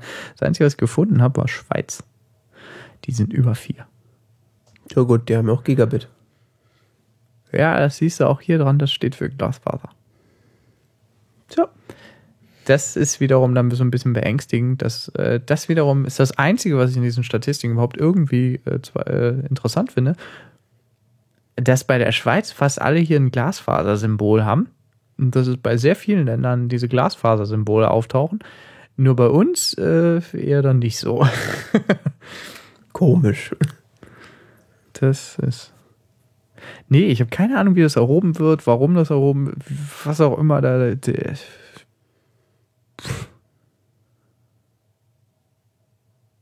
Ja, ist weit unter der Peak äh, Performance. Hm. Super. Wow. Ja, also dafür, dass sie äh, Also die Seite wird so gerade so rumgereicht irgendwie so. Ah, schaut mal, wie langsam unser Internet ist. Äh, Was soll das bitte aussagen? Es ist so. ich sag mal so 3, 4 Mbit, wenn man normales äh, HD-Video guckt, reicht ja eigentlich. Also ich habe festgestellt, dass 3, 4 Mbit 3D-Video. Das geht? äh, Ja, 720p geht schon. Ah. Gut komprimiert. Aha. Also ich habe, ähm, also grundsätzlich muss ich es jetzt mal so in meiner äh, Ex Experience sagen, äh, im Gegensatz zu Watch Ever hat Netflix bei mir noch keinen einzigen Verbindungsabbruch oder irgendwie eine Langsamkeit gehabt. Also die wissen schon, was sie tun. Ja, das ist auch so, was ich von Netflix bisher äh, immer gehört habe. Die, die wissen, was sie tun. Und äh, da gibt es dann so Sendungen, so, also so neuere Sendungen, wie jetzt zum Beispiel äh, Orange is the New Black. Das gucke ich dann so auf meinem Full HD-Fernseher und dann sitzt ja voll so krass, so gut kann Streaming-Fernsehen aussehen. Also es ist wirklich, Watch Ever sah meist aus wie gequirlte Scheiße, die da rauskam. Und das ist so, okay, das ist beängstigend gut. Es ist immer noch nicht Blu-ray, aber du siehst schon echt quasi keine Artefakte mehr. Du denkst du so, what? Und ähm, auch, die, auch die Qualität, die ist so adaptiv bei denen. Also ich habe, ich saß da letztens hinter so einem Netzanschluss, der so die beliebten 384 Kilobit nur hatte. Ah. Da konnte ich trotzdem Netflix gucken. Der hat dann einfach lange genug vorgeladen, hat dann irgendwann angefangen. Und hat das dann halt so runtergedreht, dass die Qualität halt Mist war, aber du konntest es gucken. Also, das war schon echt nicht schlecht. Was ich bei Netflix nicht verstehe, hier steht auf der Startseite, geht Abos schon ab 8 Euro pro Monat. Was heißt ab? Das heißt, es gibt dreistufiges Modell. Das äh, kleinste. Das steht nirgendwo. Deshalb. ja, du musst dann auf Kaufen gehen, dann zeigen sie dir an, was du auswählen kannst, glaube ich. Äh, Nee, kann nur den Probemonat starten. Ah, doch, da. Ah. Aha. Für 7,99 kriegst du nämlich ein Gerät in SD-Qualität. Aha. Und ab 8,99 kriegst du, kannst du auf zwei Geräten gleichzeitig gucken. Aha. Äh, mit in HD. Und für 11,99 kannst du auf vier oder fünf? Vier. Vier Geräte und äh, Ultra HD Ultra HD. verfügbar. Ja, also der Netflix-eigene Inhalt ist angeblich auch in, in 4K verfügbar. Doof nur, dass niemand so einen Fernseher hat und keine einzige Internetleitung in Deutschland das hergibt. Der muss nur lange genug vorladen. genau. So ein Monat. Für eine Serie. Und welches hast du? Das, mittlere. Das 8,99, ja, das haben wahrscheinlich die meisten Leute. Ja, ich meine, weil SD ist klar, ja. Ich guck mal so ein Pixelmatch auf meinem Fernseher oder auf meinem Rechner an. Ich Keine hab, Ahnung. hab ein Display, was so viele Pixel hat, dass ich keine Pixel mehr sehe und dann gucke ich mir so einen Dreck an, ist klar. Äh, weiß nicht, vielleicht will man ja den Euro noch sparen. Was? Keine Also- Ahnung, wenn man sich also- so einen Laptop leisten kann, ist wahrscheinlich das mit dem Euro auch scheißegal. Von daher, Naja, also jetzt den Sprung von 7 auf 8,99, das ist schon, es ist echt wenig, stimmt. wenn man jetzt die 11,99 im Monat nicht zahlen will, das ist wiederum noch was anderes, aber das, außerdem teile ich mir den Account auch mit meinen Brüdern. Aber nur zwei Geräte. Gleichzeitig. Ja, gleichzeitig. Wenn ihr jetzt alle zu dritt gleichzeitig gucken wollt, dann. Gibt das die Leitung eh nicht her. Achso. ja, Das ist eine, eine natürliche Begrenzung da. Vier Leute gleichzeitig Netflix geht nämlich auch nicht in Deutschland. Ja, doch, wenn du VDSL hast. ja, wenn die Telekom dann angebunden ist an Netflix, dass auch vier Geräte gleichzeitig da gucken können. Das glaubst du aber selber nicht. Da kannst du wahrscheinlich, kannst du wahrscheinlich VDSL 100 haben und es kommt trotzdem nichts an. Ja, VDSL. Naja, vielleicht, wenn du von äh, Unity Media scheinen kannst. Es scheint ja interessanterweise ganz gut an die angebunden zu sein. ja wenn du schön nochmal vorher über durch einen VPN-Tunnel in, äh, in Deutschland nochmal woanders. Faszinierenderweise in Unity Media. Dabei machen die doch auch sowas mit Fernsehen, oder? Also, Naja, warum nicht? sind sich froh, wenn sie den Traffic äh, da drüber haben. Ne? Ich habe jetzt auch gehört, Unity Media so in Frankfurt zum Beispiel soll extrem gut sein. Ja, teilweise ist das auch extrem gut, teilweise auch extrem scheiße. Ja, man hört entweder, oh Gott, ist die gequälte Scheiße, fasst das bloß nicht an, dann sind Leute so, bester Anschluss ever. ja. Das ist irgendwie Mixed Messages. So ein bisschen Glücksspiel anscheinend, wo man wohnt. Ja. Man müsste mal so eine Datenbank machen. Nee, Datenbanken sind böse. Datenbank. Mit drin steht, hey, ich wohne in dem und dem Ort, Unity Media ist bei uns ganz schnuppe und äh, hey, ich wohne in dem und dem Ort, Unity Media ist bei uns, äh, da kommen so ein paar Bits aus der Leitung getröpfelt Ja. und das Telefon geht eigentlich nie. Wer nimmt denn schon Telefon? Das Problem ist, dass dann dann wiederum äh, so Dinge dazukommen, was bei Unity Media auch so ein bisschen manchmal schwierig sein soll, ist so mit Vertragsangelegenheiten und so. Ja gut, da pissen sie da wahrscheinlich alle Aber das ans ist, glaube ich, können. das ist bei allen so. Ja, natürlich. Das war bei der Telekom auch so. Weißt du, wie lange ich gebraucht habe, bis ich mal einen vernünftigen Telefonanschluss hatte? Mit zig Mitarbeitern telefonieren. Hauptsache, du zahlst schon. Jedes Mal, wenn ich umziehe, das ist die gleiche Kacke wieder. Es ist, äh, es braucht immer mindestens drei Telekom-Mitarbeiter, bevor man irgendwie irgendwas gebacken kriegt hier. Und wenn du Glück hast, hast du irgendwann jemanden an dem, am Rohr, der dann zu dir sagt, ja, Heimann, ich nehme das jetzt mal in die Hand, das kann so nicht weitergehen. Dann ich so, Geben sie mir ihre Kontonummer. Liebesbrief. Das hatte ich echt mal und die hat dann alles geregelt und dann hat sie mich angerufen und hat gesagt, dass jetzt alles in Ordnung ist und ich wollte sie am liebsten umarmen durchs Telefon. Also, Tja.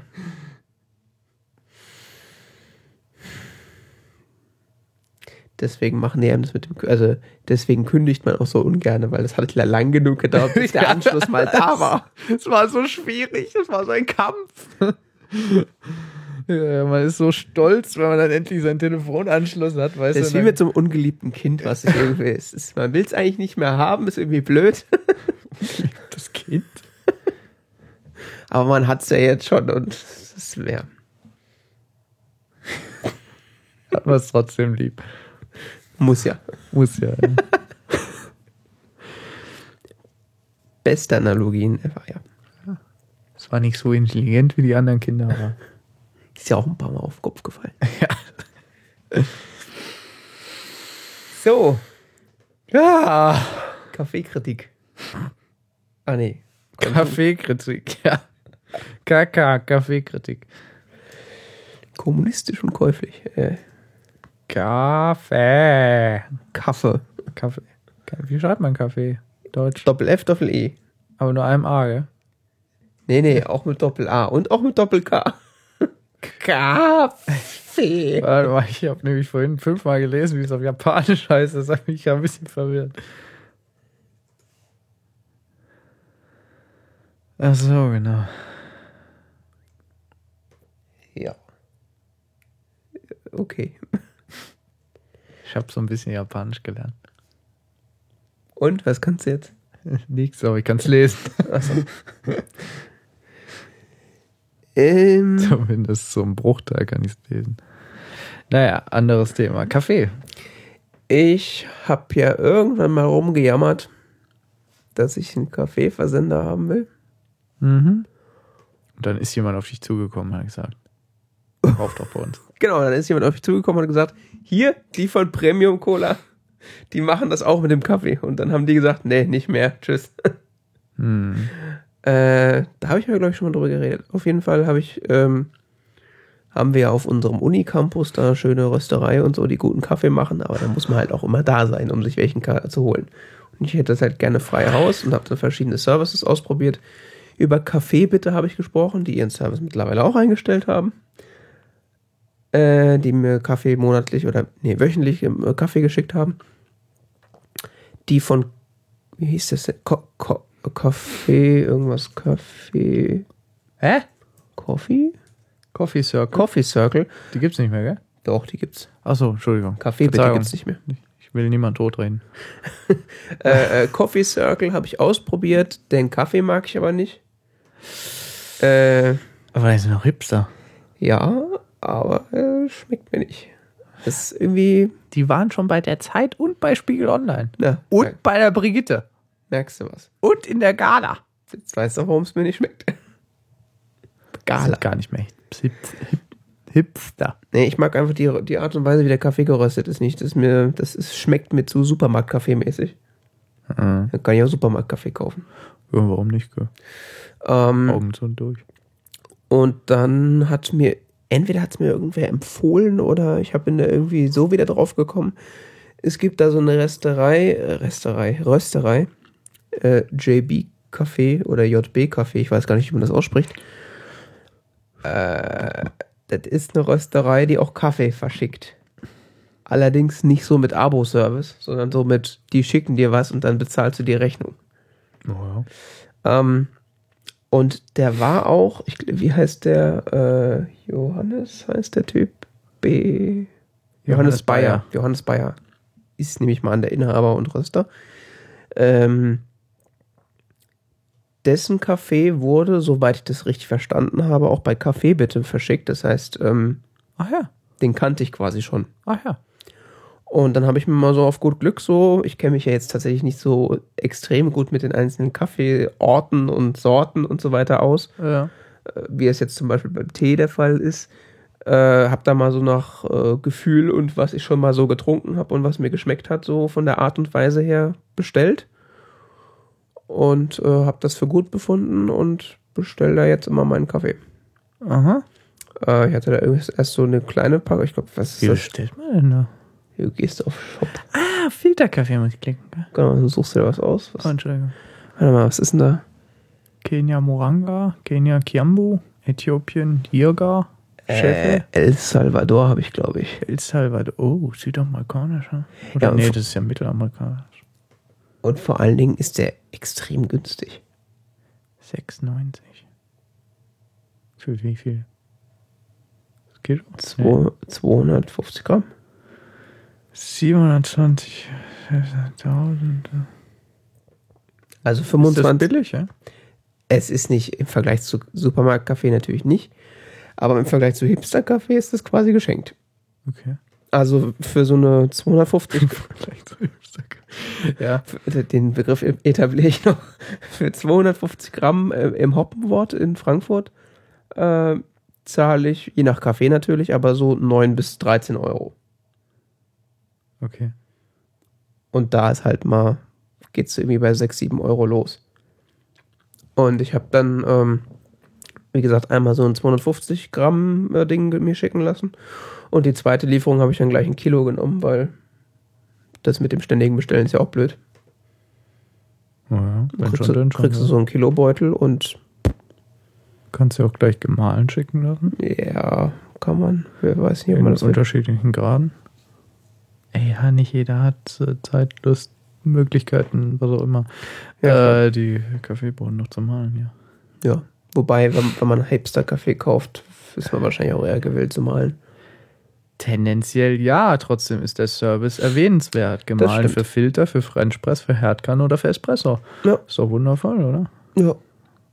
Die, die Webseite ist jetzt nicht sonderlich übersichtlich oder toll gemacht, aber man kann da bestellen und Außerdem für Vollautomaten. Ja. Man kann da bestellen, ja. Versand bis zu 500 Gramm 2,50, ab 500 Gramm 4,50 Euro, ab 40 Euro kostenfrei. Alles inklusive gesetzlich Mehrwertsteuer. Mindestabnahme nicht erforderlich. Bla bla bla. ja, und es ist wie gesagt auf Rechnung. Also, was ich jetzt gar nicht so begrüße, weil ich dann jedes Mal fast vergesse, das Ding zu bezahlen. Weil es kommt dann einfach und dann trinkt man genüsslich morgens Kaffee und stellt irgendwann fest, äh, der kriegt ja Geld von mir. Ich bin das gewohnt, erst auf Kaufen und irgendwo meine Kreditkarte einzugeben oder PayPal durchzuklicken. Ach, der schickt dir das einfach so. ja, das kommt dann einfach und denkst du so, ihr habt doch gar nichts Das bezahlt. finde ich auch immer geil, wenn Leute noch so ähm, handeln. Das ist Ja, und vor allen Dingen, äh, so er schreibt auf dann so Rechnung drauf, kaufen ist irgendwie pervers, gell? Klickst es, schicken dir es zu. Oh, Ach ja, musst jetzt ja gar nicht bezahle? bezahlen. Naja, dann. Ja, vor Das allen Dingen irgendwie- äh, steht auf der Rechnung drauf, so, ja, bitte in den nächsten 14, äh, 14 Tagen so. Was? Warum in den nächsten 14 Tagen? Ach ja, du kommst ja nicht sofort dazu unbedingt. Er muss ja erstmal zur Bank gehen. gehen. eben. Nee, ich hab's ja tatsächlich, hatte ich einmal eine Woche Verzug, weil ich es echt vergessen hatte. Hab's ja noch irgendwie so in, die, in den äh, Betreff-Dings da bei dieser Überweisung reingeschrieben, ja, sorry, das war. Ist das Problem an Rechnung, ich vergesse immer die zu bezahlen. Nicht, weil ich es nicht hab, sondern weil ich es einfach vergesse. Ja, irgendwann sitzt du dann so da, vor der, sitzt du vor deinem Kilopaket Kaffee, trinkst lecker Kaffee morgens so. Habe ich das echt bezahlt oder klaue ich den gerade? Ja, ist ganz schlimm. Diebeskaffee. ja, auf jeden Fall, äh, Liebeskaffee. da das ja hier äh, äh, der Konsumkritikteil ist, äh, das kann man mal machen. Also den Kaffee finde ich sehr gut. Zumindest die, die Sorte, die ich mir jetzt bestellt habe, äh, ist halt, wenn man Zeit und Möglichkeit hat, Rechnungen zu bezahlen, kann man das machen. Schon gut.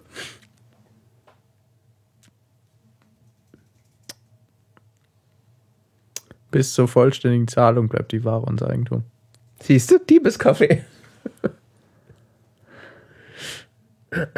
Zahlung erfolgt grundsätzlich gegen Rechnung. Ab 100 Euro behalten Sie sich vor, gegen Vorkasse zu liefern.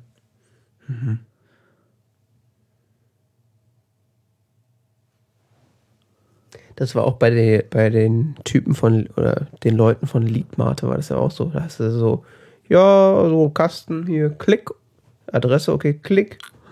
Wo, wann kommt die Bezahlenseite? Okay. kommt gar nicht. nee, Da steht auch gar nichts dabei, das war, oder ich habe es nicht gesehen. Ja, es steht dann in den AGBs oder so. Und vor allen Dingen dachte ich dann, ich hätte da, da deren Webseite war kaputt oder so und habe dann einfach das sein gelassen und habe dann auch gar nicht mehr drüber nachgedacht, habe gedacht, so ja, versuchst es in ein paar Tagen nochmal und plötzlich steht so eine Kiste vor der Tür. So, ähm, ich habe nichts bezahlt. Das ist komisch. Ich jetzt mal verzweifelt angetwittert, so, ist das normal, dass einfach das, soll ich das jetzt überweisen oder ist das eine milde Gabe oder? So, ja, wäre schon gut, wenn du das bezahlst. So. Okay. Das, ich glaube, das war auch das erste Mal, dass ich tatsächlich irgendwas auf Rechnung gekauft habe. Echt?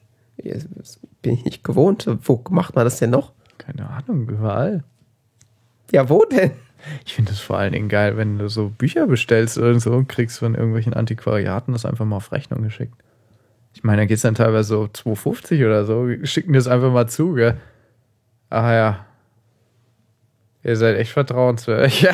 Wahrscheinlich wäre der Aufwand, irgendwie das zu warten, bis das Geld eingeht und so.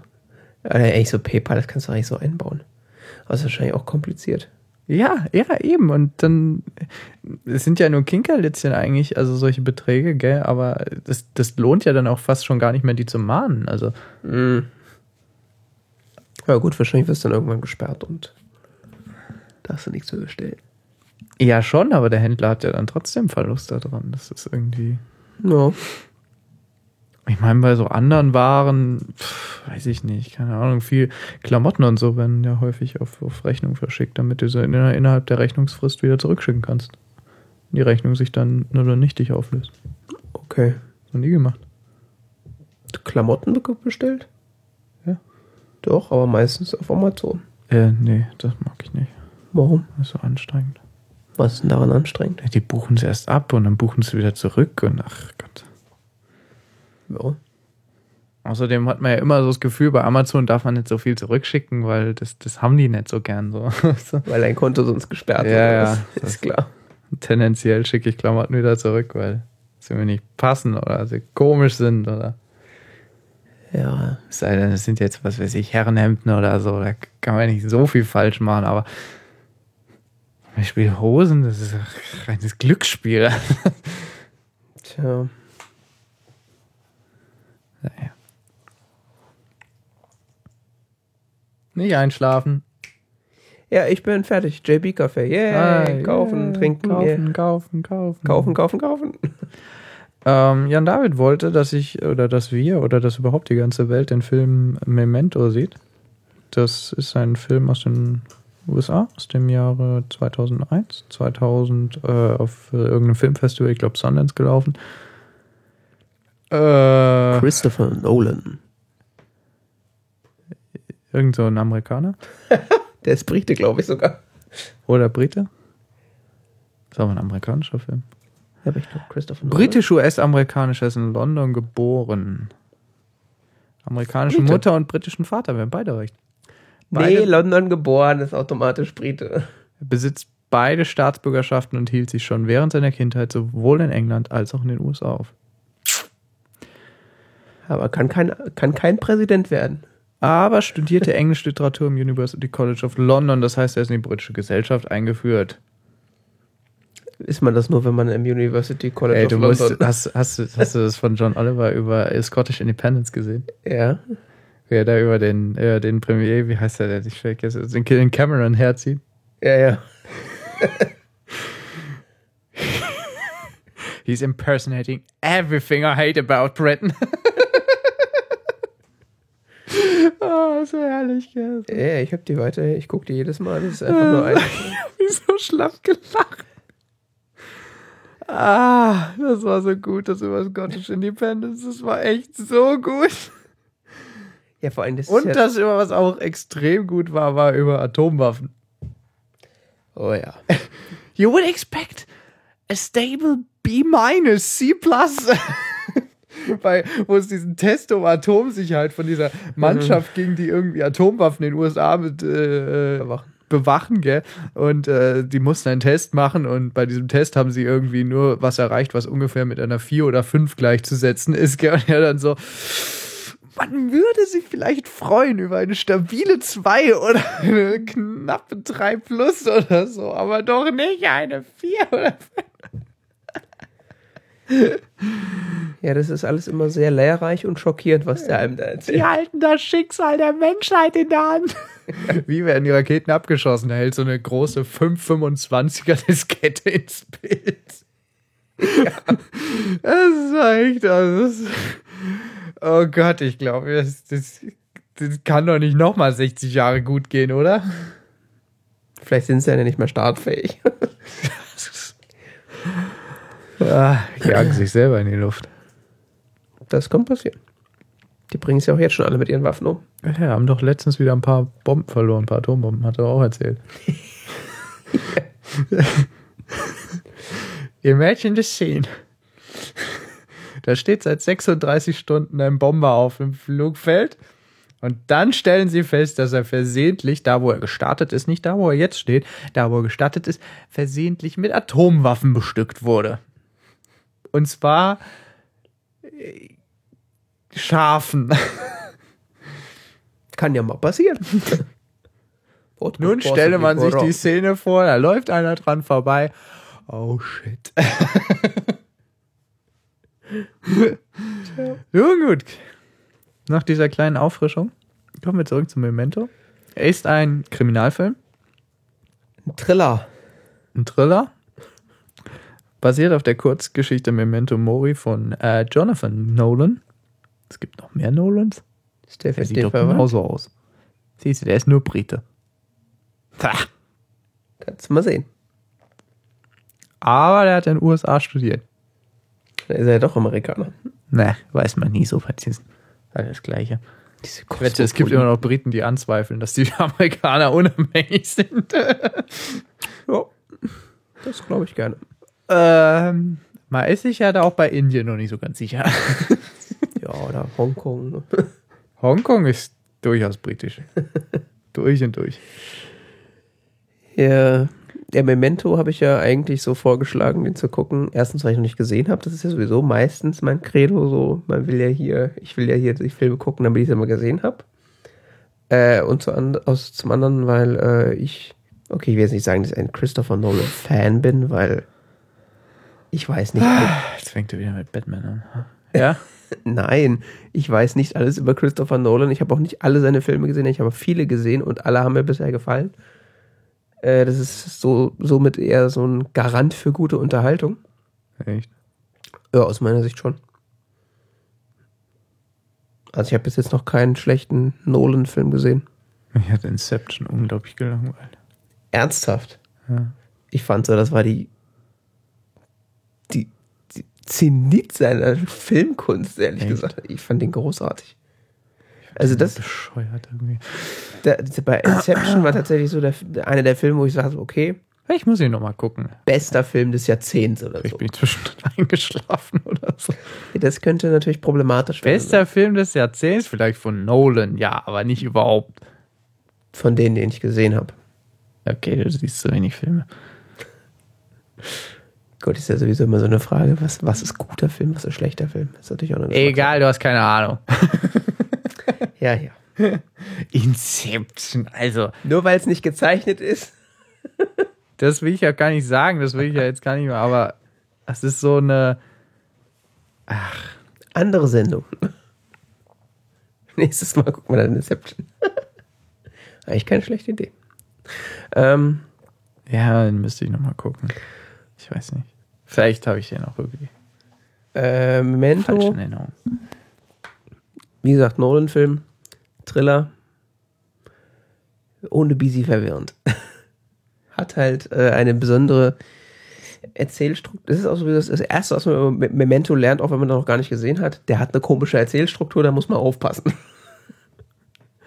äh, wird auch gerne in Literaturseminaren äh, für Narratologie äh, als so. Echt?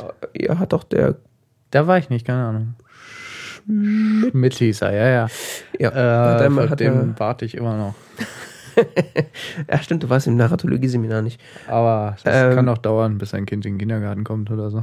Es wird auf jeden Fall gerne so als außergewöhnliche Erzählstruktur da mal so angebracht, zumindest von Leuten, die nicht aus der Steinzeit kommen oder auch schon mal Filme gesehen haben. Äh, ja.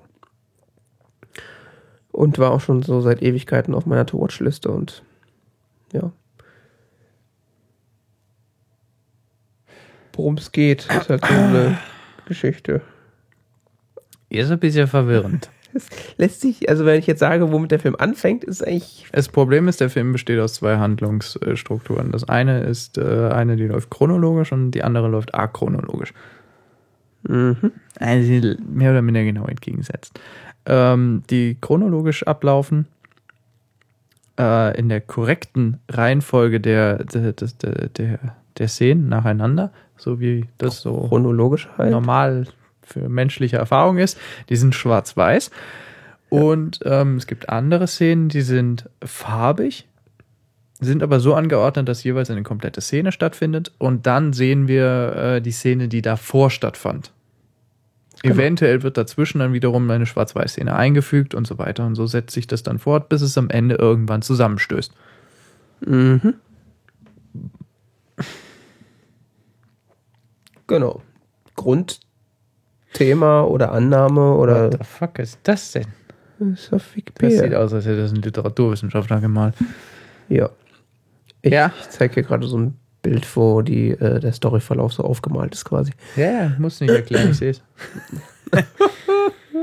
nee, und? Ähm, ja, also Grundthema der, der, oder der, äh, die Hauptidee ist hinter dem Film, ob die sich bewahrheitet oder nicht, muss man halt am Ende selber sehen.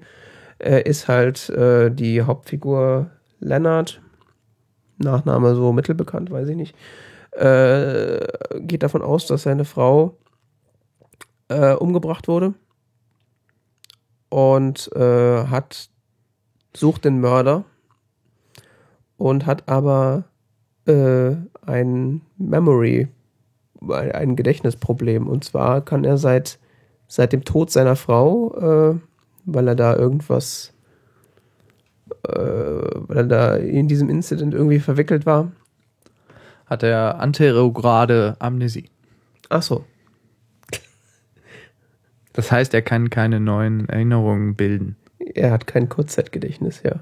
Das heißt, äh, so erklärte das ja dann teilweise, dass er quasi nur Erinnerung hat von dem Zeitpunkt vor der, dieses, diesen Vorfall äh, und alles, was er sich dann versucht zu merken, verschwindet wieder. Deswegen schreibt er sich alles auf, was er behalten will und äh, versucht dann eben so seine äh, Detektivarbeit, um den Mörder zu finden schreibt sich halt Sachen auf den Körper und auf, auf Fotos, fotografiert im Grunde jede Person, äh, damit er die auch ähm, wiedererkennt äh, und macht sich kurze Notizen auf dem Foto. Ja, ist irgendwie. Gab es 2000 noch keine Fotohandys? Nee, 2000, Nee. nee, das war zu früh.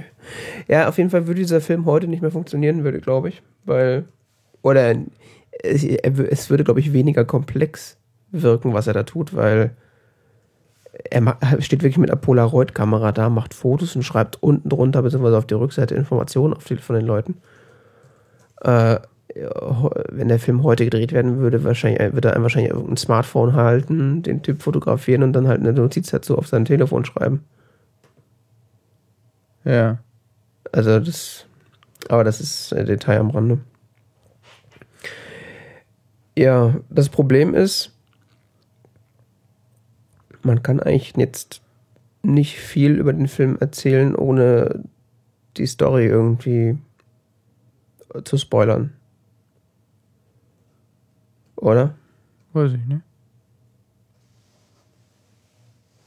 Also von dieser Grundannahme, dass seine Frau getötet wurde und äh, er den Mörder finden will, begibt er sich halt äh, Es werden eben Intrigen dargestellt, die, also es werden nach und nach Figuren äh, dargestellt, die, die in, äh, vorgeführt, die in irgendeiner Beziehung zu ihm stehen.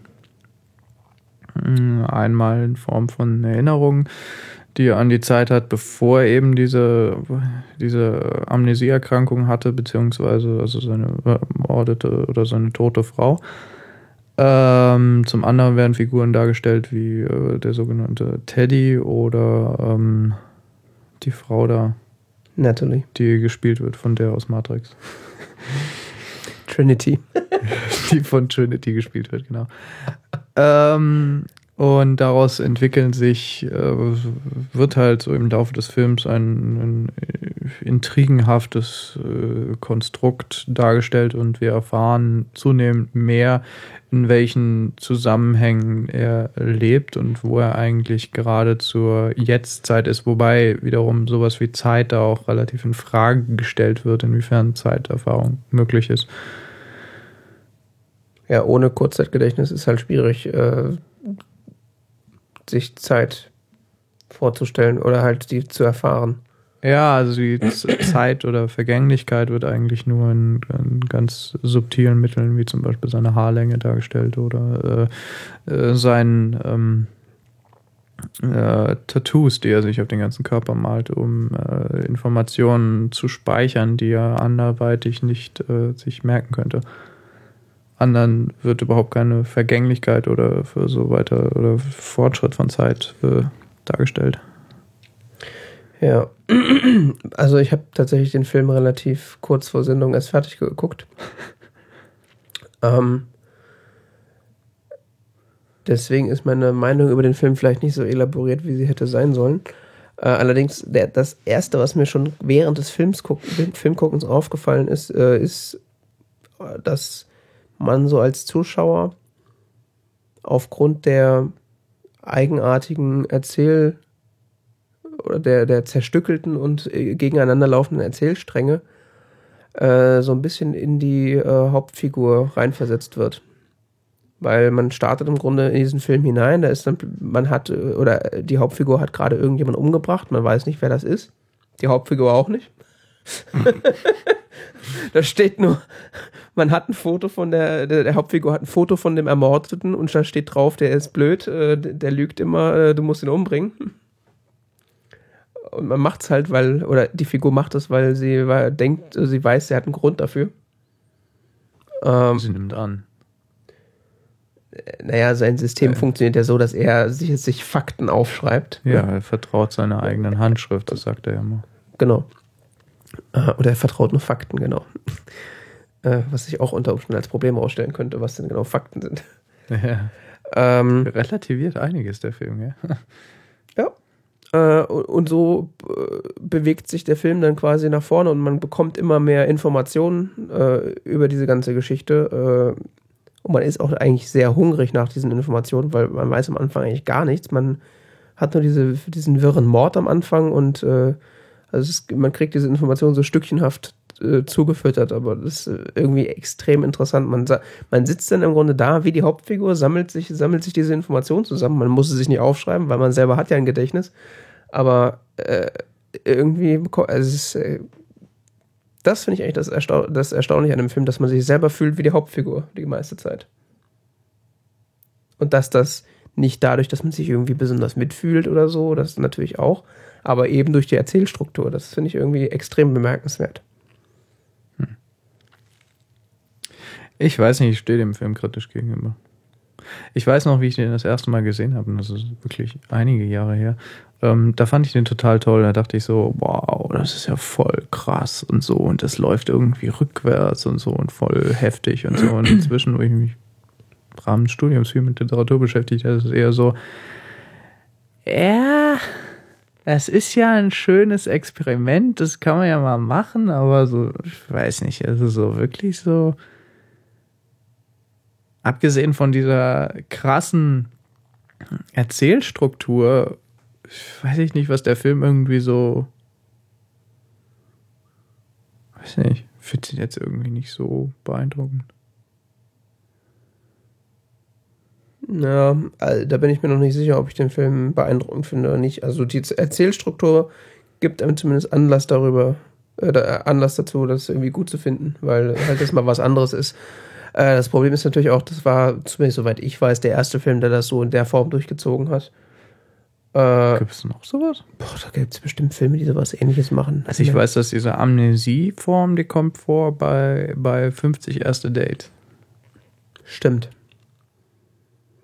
Aber da ist, ist ja nicht so eine, so eine rückwärtsgestülpte Nee, um Gottes Willen, das ist eine stinknormale romantische Komödie. ähm, Nee, ich meine nur die, diese, diese Erkrankung von wegen ähm, kann keine, kann keine kurz, kann keine Erinnerung mehr bilden. bilden ja. ja. kann auch keine, überhaupt keine Erinnerung mehr bilden. Ähm, die kommt da auch vor. Ja, ja, aber die, die finde ich ist gar nicht das, äh, also die äh, spielt natürlich damit rein, aber die Erzählstruktur, macht es natürlich erst möglich, dass man sich so da informationslos fühlt und erst sich so stückweise die Informationen quasi zugefüttert kriegt.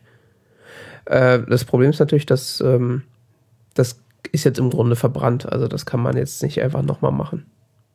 Also das ist jetzt keine, keine Erzählstruktur, die sich irgendwie etablieren wird als irgendwie neue, der neue heiße Scheiße. Aber so an sich Das ist ja lustig. Auf der DVD ist ein. kann man den Film in chronologischer Reihenfolge gucken, wenn man Mhm. möchte. Aha. Ja, das habe ich auch gehört. Das würde mich äh, auch mal interessieren. Also ich werde den Film auf jeden Fall nochmal noch mal gucken, weil ich glaube, das ist mal wieder einer so dieser Filme, die man eigentlich zweimal gucken will. Um alles mitzukriegen. Ja, ja, ja. Ich, ich war beim ersten Mal, glaube ich, auch noch verwirrt. Äh, Wenn man das Ende kennt, dann ist es irgendwie einfacher, den nochmal zu gucken, glaube ich. Ja, weil am Anfang ist man, man ist halt am Anfang echt so auf diesem Trip, da, dem wurde seine Frau umgebracht und jetzt sucht er seinen Mörder und bla bla und dass das unter Umständen alles ein bisschen fraglich ist, was da passiert oder gar nichts mit der Realität zu tun hat. Das kommt einem halt erst gegen Ende in den Sinn. Äh, Was überhaupt hier Realität und was Fiktion ist. Ja, eben. sich das überhaupt bestimmt, was Realität ist, gell? Das ist verschwimmt alles ein bisschen. Ja, aber so als äh, Experiment und für, äh, grundsätzlich als Film auf jeden Fall interessant. Also, ja, das ist auch auf jeden Fall sehenswert. Also es ist auch spannend. Kann man schon angucken. Ist Ja, halt nee, der ist wirklich. Vor allen Dingen unterhaltsam, ja. Bin mir noch nicht so sicher, wie man den jetzt, wie man den bewerten sollte. Also ich, ich finde den nicht so wirklich überzeugend, weil im Rahmen dieses narratologischen Experiments ist er schon sehr interessant. So. Also tatsächlich, als der so rauskam äh, oder so, als äh, der so bekannt wurde, äh, habe ich von so vielen Leuten gedacht, oh, so ein der beste Film aller Zeiten. So, so. Mhm. Und jetzt, wo ich ihn gesehen habe, so, ja, das könnte schon, äh, wie gesagt, meine Meinung ist noch nicht fest darüber, es kann schon ein guter Film sein. Aber Irgendwie spielen die auch alle so ein bisschen hölzern und so. ja, das wirkt auch so ein bisschen wie so ein Budgetfilm. Ja, ich weiß nicht. Aber, naja. Irgendwas fehlt mir da. Ich kann es nicht so genau bezeichnen. Ja, das ich glaube, das liegt daran, dass es so ein bisschen Budgetfilm ist, weil er hat auch irgendwie so komische Musik. Das wirkt so ein bisschen von der Art und Weise wie Terminator 1. Hast du den nicht mal gesehen? Nein. Tja. Dit war dit. Das war das. Achso, Verzeihung. Ähm, was war denn das nächste? Oh Begin ja, Again. ich habe zwei Filme gesehen. Und zwar, ähm, der erste war Begin Again. Begin Again äh, wird man so nicht äh, in der deutschen Wikipedia finden, weil der Film heißt in, auf Deutsch Can a Song Save Your Life? ähm, Die Antwort ist nein. Originaltitel ist Begin Again. Was ich äh, bisher herausfinden konnte, war, dass anscheinend einer der Arbeitstitel war Can a Song Save Your Life oder einer der früheren Titel und der dann nur in den USA umbenannt wurde in Begin Again. Ähm, ist eine ist ein US-amerikanischer Musikfilm Mhm. und so ein bisschen Romantic Comedy mäßig. Du sagtest bereits, dass es ein US-amerikanischer Film ist. Hallo, äh, der Thriller eben war auch ein US-amerikanischer Film und keine Romantic Comedy, oder? Naja. Außerdem spielt immerhin nicht Hugh Grant mit, Das Clipper-Gesicht. aber eine andere Britin. Ähm, Keira Knightley. Ah! Hast du es geraten? Oder? ja! Eine andere Britin. Es gibt eine Keira Knightley. es gibt eigentlich nur Keira Knightley. Gibt es noch mehr britische Darsteller? Ähm, Die halt bei Doctor Who mitspielen, aber es gibt schon noch ein paar. ja, Keira Knightley. Es gibt schon noch ein paar mehr. Ähm, und äh, die Hauptrollen sind halt Keira Knightley und ähm, Mark Ruffalo. Ich dachte Hugh Grant. Nein. Ich habe doch gesagt, er spielt nicht mit. Ach, der spielt nicht mit. Ja. Warum sollte der denn mitspielen? Keine Ahnung, als Romantic Comedy ist. Ja, der ist ja spielt noch in britischen romantischen Komödien. Ah, stimmt auch wieder. Das ist ja das britische Klimpergesicht. ähm, das, der, ich, ich weiß nicht, ich fand den Film irgendwie ganz lustig. Mhm. Weil er vor allen Dingen auch so ein paar Wendungen hat, die man nicht unbedingt so erwarten würde. Und vor allen Dingen spielt auch James Corden mit, den ich irgendwie großartig finde. Was macht er so? Äh, der hat unter anderem, ähm, ah, der hat bei Dr. Who mitgespielt. Ja, stimmt, der spielt bei Dr. Who mit den, den Typen, dem das Haus gehört, wo er da einzieht. Ah. Also so ein bisschen dicker, kleiner, Ja, ja, ja. weißer Mann. Ähm, Crack. Crack. Ja, kann sein. Aber vor allen Dingen spielt er in dem Film, ähm, ja, in der Serie habe ich auch mal vorgestellt, äh, The Wrong Mans mit. Mhm. Auf jeden Fall in Begin Again geht es eigentlich um Keira Knightley und äh, den Herrn Ruffalo. Mhm. Und ähm, die beide irgendwie zusammengeführt werden in einer besonderen Situation. Wobei wiederum sie kein Paar werden, was meiner Meinung nach einer der interessantesten, ähm, vielleicht sollten wir irgendwo Spoiler oder so dazu schreiben. ähm, das ist eine der interessantesten Wendungen des Films ist. Vielleicht nicht, ist keine zentrale Wendung des Films, aber ähm, die aber ein Film Paar darstellen. Also das ist ein bisschen interessant. Ähm, Hä, was denn jetzt? es geht, ähm, es beginnt mit dem, mit dem Dan Mulligan, der gespielt wird von Mark Ruffalo. Äh, der ist so Record-Label-Typ, aber ist ziemlich abgefragt.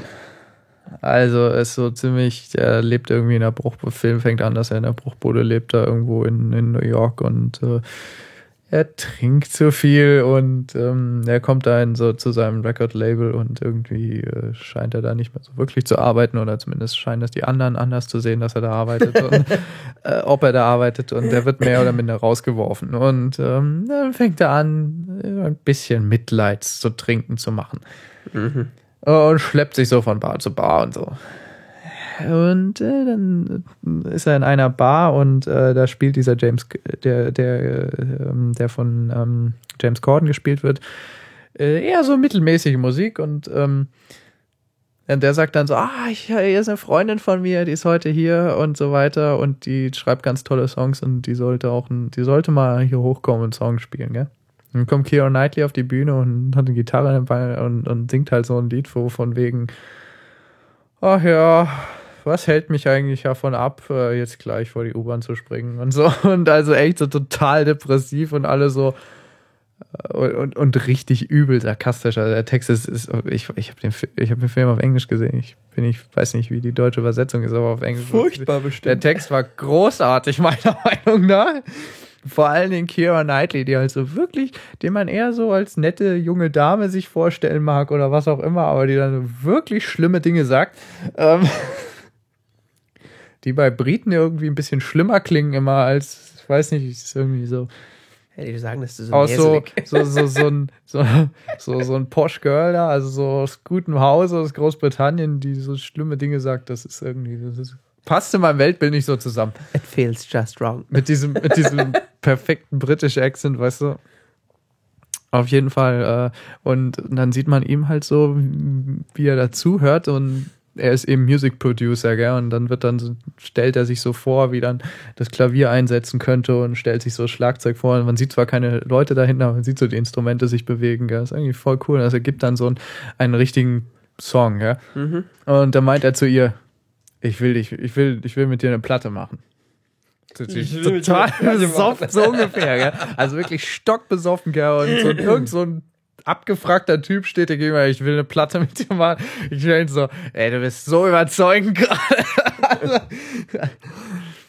das ist ganz cool. Und ähm, dann labert er sie halt voll und klingt anscheinend doch relativ überzeugend. Auf jeden Fall meint sie so, ja, okay. Und er, Die lass mal stecken. so ungefähr, gell?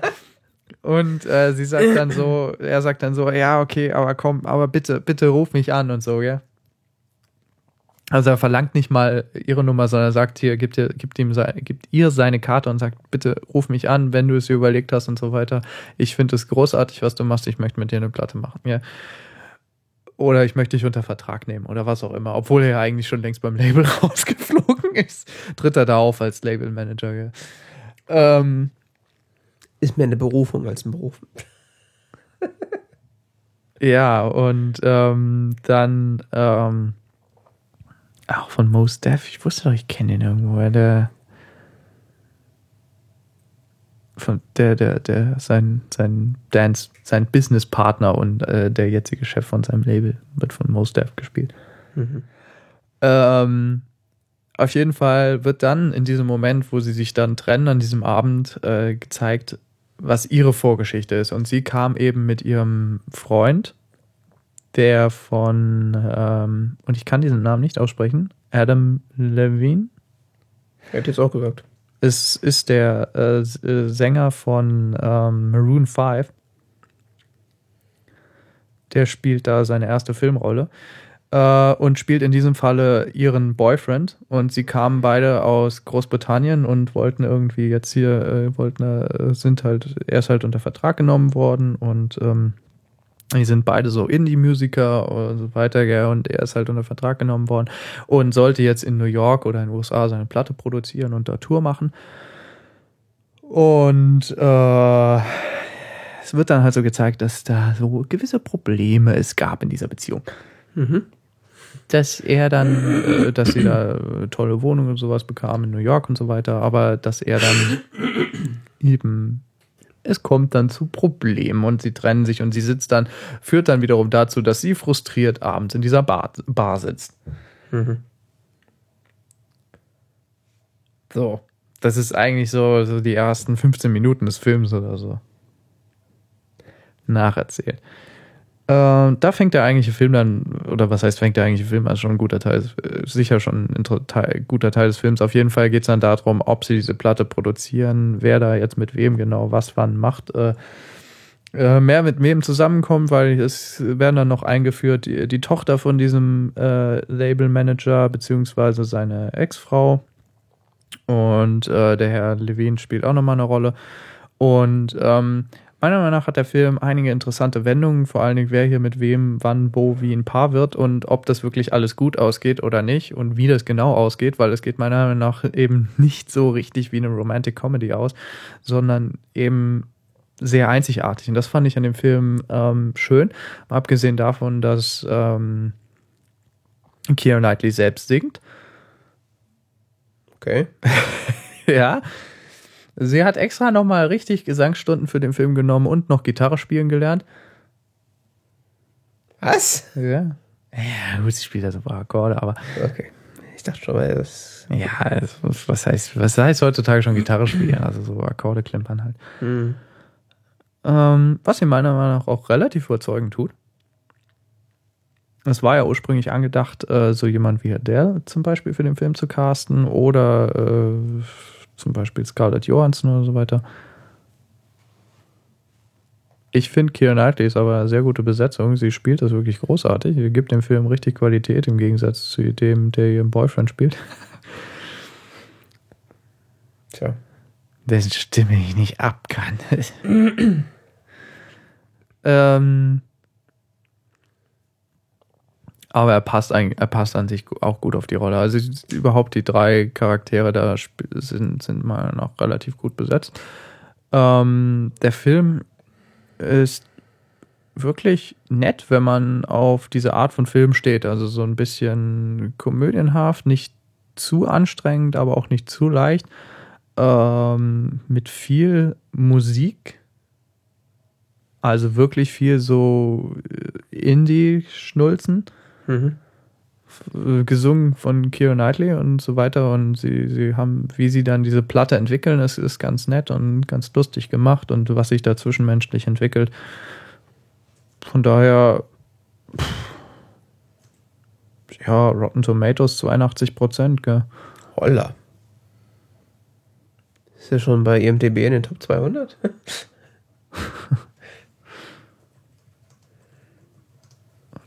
ich, so sagt die englische Wikipedia. Ja, 82 Prozent sind es immer noch.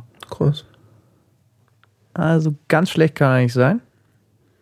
Wie gesagt, für eine Romantic Comedy hat er, Meinung nach, hat er Meinung nach, meiner Meinung nach ein ziemlich gutes Drehbuch, was so äh, bestimmte Wendungen angeht. Mhm. Ja. Er hat mir echt irgendwie gefallen. Weiß nicht. Muss ja nicht schlimm sein. Another Sappy hat er es genannt. Also nicht happy, nicht sad. Das ist so. Mhm. but engaging musical fable from the Irish writer and director John Carney. John Carney, ähm, ich kannte ihn nicht, aber was ich inzwischen rausgemacht, äh, rausgefunden habe, also der steht so hinter dem Film, hat den geschrieben und äh, Regie geführt. Der hat auch den Film Once gemacht. Das ist mehr oder minder das gleiche, bloß in Irland. Äh, Was? ja, habe ich gesehen. Moch's nicht. Nee. Der soll noch besser sein. Noch besser. Ja, zumindest laut der Kritik. Also die Kritik, äh, die Filmkritik haben ihn anscheinend sehr gut aufgenommen. Ich habe ihn nicht gesehen. Ja. Also Ich fand den stinklangweilig, aber. Ja. Du stehst ja auch auf Inception. Pass mal auf, mein Freund. Du guckst für nächste Woche Inception. Ähm, warte mal, wir können gleich noch über einen Film reden, der dich vielleicht mehr interessiert. Wer sagt denn, dass mich der nicht interessiert? Weiß ich nicht. Ich sag nur, dass der, dass der andere Film Schrott war. Ja, soll sehr gut sein. Welcher jetzt? Once. Ja, das heißt ja nicht, dass ich den gut finde. Ja, ich sag's ja noch. Man Äh, versteht auch relativ wenig, weil das in Irland spielt. gut, das kann wiederum so sprachliche Schwierigkeiten, muss man immer einrechnen. Da ist Keira Knightley jetzt sehr dankbar, weil dieses, dieses, dieses ähm, High Society, British English, was die da quatscht, das, das ist, also, Ja, ja, schon klar. die kann fluchen und das klingt noch nett. ähm, so. Nächstes Thema. Edgar of Tomarov. Ich habe ähm, Schockschweren Ort, einen Film mit äh, Tom Cruise gesehen. I. Ja, das dachte ich auch. Das will mir ja nicht, oder? Ich habe das eigentlich umgangen in den letzten Jahren.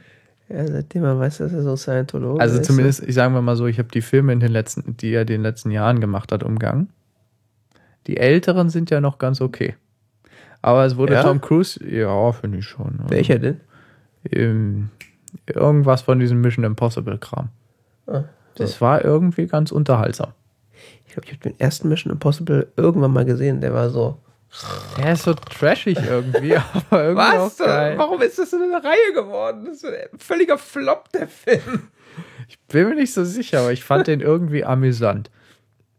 Hast du Top Gun gesehen? Ich glaube schon, aber ich glaube, ich kann mich nicht dran erinnern. Also schauspielerisch ist das auch eher ziemlich unterirdisch, was er da abliefert, aber so in, alles in allem so für war das Ende der 80er. Das Famose an Edge of Tomorrow ist, dass er tatsächlich schauspielert. da steht Live, Die, Repeat. Ja, der steht, also, das ist so die Tagline. Mhm. Der heißt Edge of Tomorrow. Okay. Ähm, das ist ein Science-Fiction-Action-Thriller mit äh, hauptsächlich äh, ihm und äh, der Dame, die du da gerade aufgerufen hast, Emily Blunt. ist äh, dieses Jahr im Kino irgendwann gewesen Mhm. und jetzt äh, auf gewissen Scheiben verfügbar. Ähm, das Setting des Films ist äh, relativ leicht erklärt, weil ziemlich simpel. Da ist irgendwo in Deutschland so ein Komet runter. Die nennen es Komet eigenartigerweise, das nennt man nicht Komet, gell? Was denn? So ein Steinblock, der aus dem, aus dem Universum kommt und auf unsere Erde niederknallt. Ich weiß nie, welches Meteorit? ist. Meteorit? Also, ich bin mir nie sicher. Ich glaube, das kommt drauf an, was der so innen drin ist. Ja, okay. Es gibt ja so Eisdreckbälle, die so runterkommen. Ich sag nämlich tendenziell das Falsche. Ich Deshalb, glaube, ein Komet ist so ein Eisdreckball und ein Meteorit ist, glaube ich, so aus richtig Gestein und so. Aber das, Sicher? nö, aber gibt da Es Unterschiede. gibt ja auch noch Kometen. Ja, ja. Das ist wie mit Kosmos und Weltraum. Kosmos und Weltraum sind ja synonym. Ja, ja, klar. Nee, da gibt es Ähm, auf jeden Fall Unterschiede. Ja, das weiß ich, dass es da Unterschiede gibt, aber ich vergesse sie immer wieder. Ich lese es immer wieder und zwei Wochen später habe ich es vergessen. Das ähm, ist wie Stalaktiten und Stalagmiten. Ja, das ist genauso schlimm. Wobei, das kann man sich wenigstens merken. Echt? Ja, klar. Wie? Stalaktiten hängen runter. Stalagmiten ist das andere. Oh Gott. Seitdem weiß ich das seit der dritten Klasse. ja.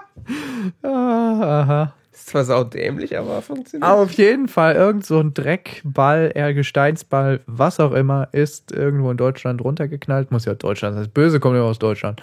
Ähm, ja, ja. Wenn ich sage das Böse, erweitert sich das Ganze schon. War das eine Nazi-Verschwörung? Nein, keine Nazis im Spiel, sondern irgendwelche Aliens. Okay. Und die machen alles platt. Sprechen die Deutsch? Nein, aber irgendwo bei Hamburg oder so. Ja, German Aliens, we kill you Ich now. fand das vor allen Dingen interessant, dass sie irgendwie so am Anfang sagen sie so, hört man im Hintergrund, ja, bei Hamburg war der erste Ein, war der Einschlag und so weiter. Und dann sieht man irgendwie so eine Karte und so von München aus breitet sich so ein rotes Netz aus. So, Hamburg liegt also in Bayern. Interessant. Let's have Weißwurst in Hamburg. Meine lieben Amerikaner, an euren Geografiekenntnissen müsst ihr noch arbeiten. Er ist doch eh nur so groß wie, wie Texas. Ob das da aus dem Norden oder Süden kommt, ist doch egal. Ich glaube, Texas ist größer. Ja, eben. Paar Mal größer. Ja, schon klar. Ähm, du bringst mich raus.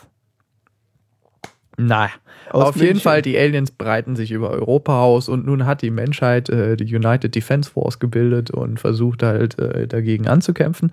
Und äh, der Film beginnt eben so bei Edge of Tomorrow, also beginnt halt so einen Tag vor morgen. Äh, morgen ist die große Invasion, äh, Invasion auf äh, so quasi D-Day, also so äh, mit ganz vielen Soldaten über den Kanal rüber. Ach, das Böse kommt wieder aus Europa quasi. Ja, das böse ist wie die Nazis. Es breitet sich so von Deutschland hin über Europa aus. Und dann müssen die Alliierten, also alle anderen, über den Kanal schwimmen. Also eigentlich nur die So wie bei Amerikaner. Operation Overlord 1944, gell? Also äh, müssen die Amerikaner und die Briten, ja gut, sie ist ja Britin, er ist Amerikaner, also Allied. Force, gell? Äh, müssen halt äh, wieder mal nach Frankreich und die Welt retten. Vor den Deu äh, Aliens. Und die Russen und die, und die Chinesen da von, von Osten, die kriegen ja nichts gebacken, das müssen die Amerikaner äh, machen. Das ist eigentlich ein Zweiter Weltkrieg-Shooter. Ja, eigentlich schon. nee. Ähm, dazu haben sie so lustige Kampfanzüge. Und ähm, der Hauptcharakter ist eigentlich so ein Media Relations Typ, also der, äh, der wirbt für so Warbonds und so weiter und dafür, dass man sich einschreibt äh, bei der Army. Und ähm, das einzige Problem ist, er, es wird halt, es wird ihm äh, befohlen, er soll an die, soll äh, bei der Aktion da teilnehmen an der Küste und soll da ganz tolle Promotion-Videos äh, drehen, während äh, diese Operation da abläuft. Also er soll quasi an vorderster Front mitlaufen und sie wollen das filmen und so, ganz toll und damit kann man sicher jetzt. Dann sagt er aber, ich bin jetzt nicht so wirklich Soldat. Ich mache diesen Job eher so, damit ich nicht da vorne dabei bin. Dann sagt, dann sagt der General, aber das ist ein Befehl. Er presst ihn halt, sagt er so, hm, ja, ich bin Media Relations Typ, also ich könnte ihre Karriere ganz schnell in den Sand setzen und so weiter. Dann sagt er, sie erpressen hier gerade einen Vorgesetzten, ja. Ja, klar, okay. Ja, dann meint er, okay, dann werden sie morgen nicht diesen Film drehen. Will er rausgehen, wird, sagt, sagt, sein, sagt der General, verhaftet ihn. Er hat einen, er hat einen Senior Officer äh, erpresst. Blackmailed, gell? Mhm. So, klatsch, bumm, er wacht auf, auf, äh, also er wird halt so, wird gefangen, versucht wegzurennen, wird gefangen mit so Elektroschock und so weiter. So, zack, bumm, er wacht auf, auf, der, auf einer Militärbasis und äh, kriegt äh, so einen Vortrag gehalten, dass er jetzt bei der Einheit so und so ist und so weiter. Und er morgen da als Kämpfer teilnimmt. Man sieht dann, wie er am nächsten Morgen ähm, in dieses Suit drin ist. Er hat keine Ahnung, wie, überhaupt nur, wie man damit überhaupt nur schießt oder so weiter. Gell? Er ist eigentlich totale Versager. Äh, überlebt es mit Mühe und Not, äh, da an dieser Invasion teilzunehmen, die äh, offensichtlich von den Gegnern erwartet wurde. Mhm. Was man aber zu dem Zeitpunkt nicht wusste, weil man dachte eigentlich, die sind da gerade nicht. Das zeigten zumindest die Radarbilder und so weiter. Ähm, das Ganze wird ein großes Massaker und er stirbt. Innerhalb der ersten zehn Minuten oder so. Mhm. Ähm, dabei ist aber so ein komisches blaues Viech über ihn. Das lernt man dann später, was es genau damit auf sich hat. Auf jeden Fall explodiert er da und stirbt. Und es wird schwarz und er wacht wieder auf auf dieser Militärbasis und äh, kriegt einen Vortrag gehalten, dass er jetzt bei der, dass er aufgrund seiner Blackmail-Aktion dann äh, versucht er immer weiter, äh, versucht er nochmal den Tag zu überleben da an der Küste. Er stirbt wieder, stirbt wieder. Das wird so ein bisschen verkürzt dargestellt. Und irgendwann trifft er äh, die Dame da, die auf dem Poster ist und von Emily Blunt dargestellt wird. Mhm. Wohlgemerkt, wir befinden uns immer noch innerhalb der ersten zehn Minuten des Films. Okay.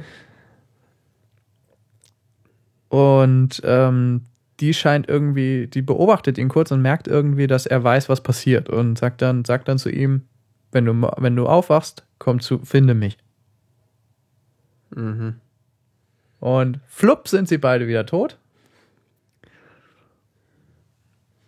Und ähm, er findet sie tatsächlich auf dieser Basis. Sie ist so quasi das Gesicht der Kämpfer. Sie ist ähm, Full Metal Jacket nennen sie, äh, oder Full Metal Bitch oder sowas nennen sie sie, weil sie wirklich so, sie kämpft eigentlich nur mit ihrem Schwert da und äh, ist, Mhm. ist schon ziemlich übel drauf, die Gute. Okay. Äh, ziemlich übel Kämpferin.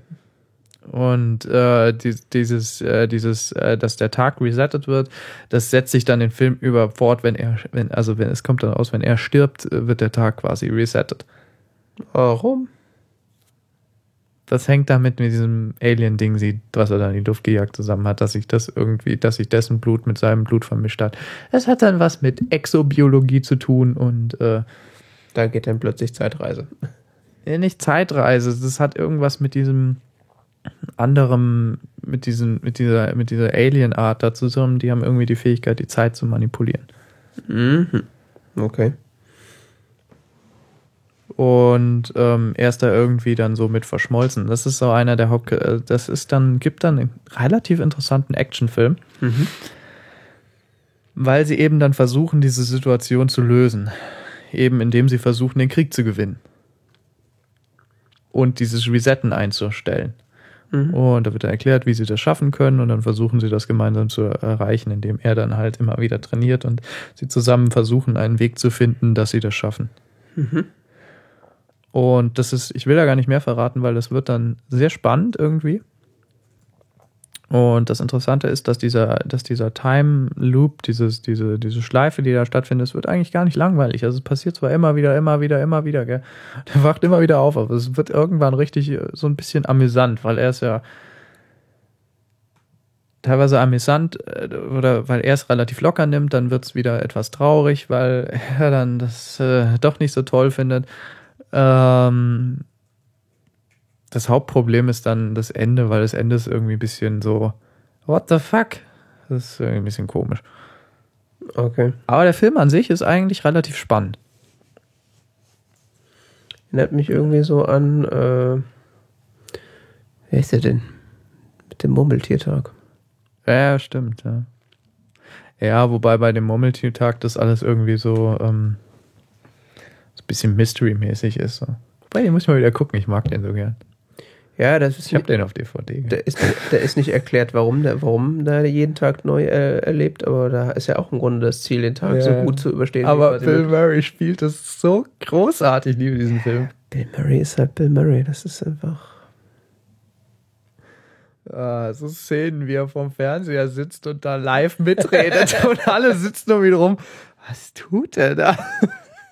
er sitzt betrunken vorm Fernseher, Beine breit, so wie Bill Murray da sitzt, wenn er betrunken vorm Fernseher sitzt.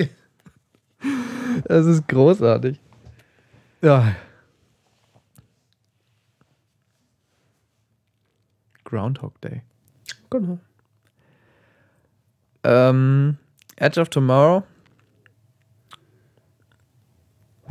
180 Millionen. Was ist dafür ausgegeben? Das war das Budget, oder was? Ja, steht hier. Krass. Das Budget von Begin Again war 9 80 Millionen. Millionen an Tom Cruise und. Das Budget von Begin Again waren 9 Millionen. äh.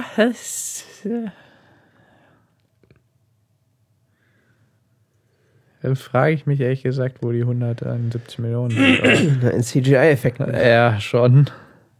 Na gut, der Film hat doch 370 Millionen bisher eingenommen. Na, siehst du.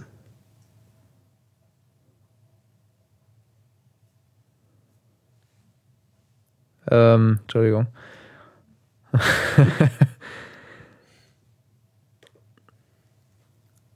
ja. Ich fand den irgendwie ganz cool. Vor allen Dingen, weil, weil es auch ähm,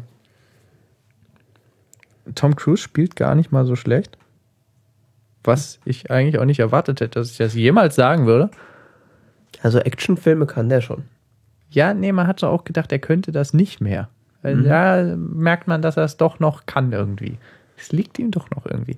Außerdem gibt es diese Emily Blunt, die eine relativ selbstbewusste Frauenrolle spielt.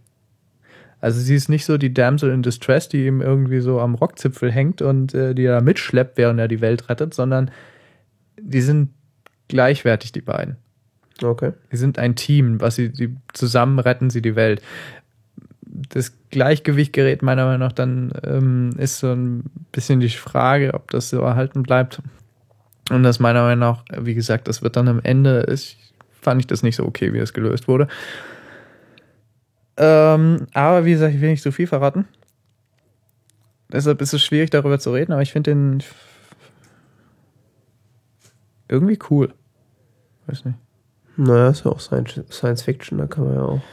Was man noch daran kritisieren könnte an diesem Film, ist die, wie Aliens dargestellt werden. Also es ist irgendwie so, es kommt so das Böse vom Himmel und äh, das breitet sich aus und man erfährt eigentlich wirklich fast nichts über die, so nach dem Motto, die Menschen da wussten nichts über die und die sind böse. Und also es wird so halt über Enders Game. ja, also natürlich, klar, also es wird so dargestellt, das sind so quasi eine parasitäre Art, die über die Menschheit herfällt und den Planeten platt macht, damit sie da selber leben können. Ja. So wie die Menschheit es quasi auch machen würde, wenn sie äh, auf einen anderen Planeten kommt. Ja, aber das wird nicht irgendwie philosophisch hinterfragt oder sonst wie. Also da hätte der Film durchaus noch äh, Potenzial und das hätte man sicher auch noch anders ausarbeiten können, außer nur dieses äh, Gut gegen Böse Schema. Was nämlich in dieser persönlichen Beziehung der Figuren, die relativ komplex ist schon, ähm, was relativ komplex ist übertrieben, aber die jetzt doch schon relativ interessant ist, sagen wir es mal so, für einen Actionfilm. Mhm. Da hätte man vielleicht noch, weiß nicht, hätte der Film großartig werden können. So ist er ganz gut. Naja, das sagt man auch nicht oft über einen Actionfilm mit Tom Cruise. Zumal ich dachte, dass der Film total kacke ist. Warum guckst du ihn dann? Weiß ich nicht, irgendwie habe ich irgendwo gelesen, und so schlecht ist er gar nicht. Ich hab gedacht, hm, habe jetzt Lust auf Science-Fiction-Action-Film. Okay. Naja.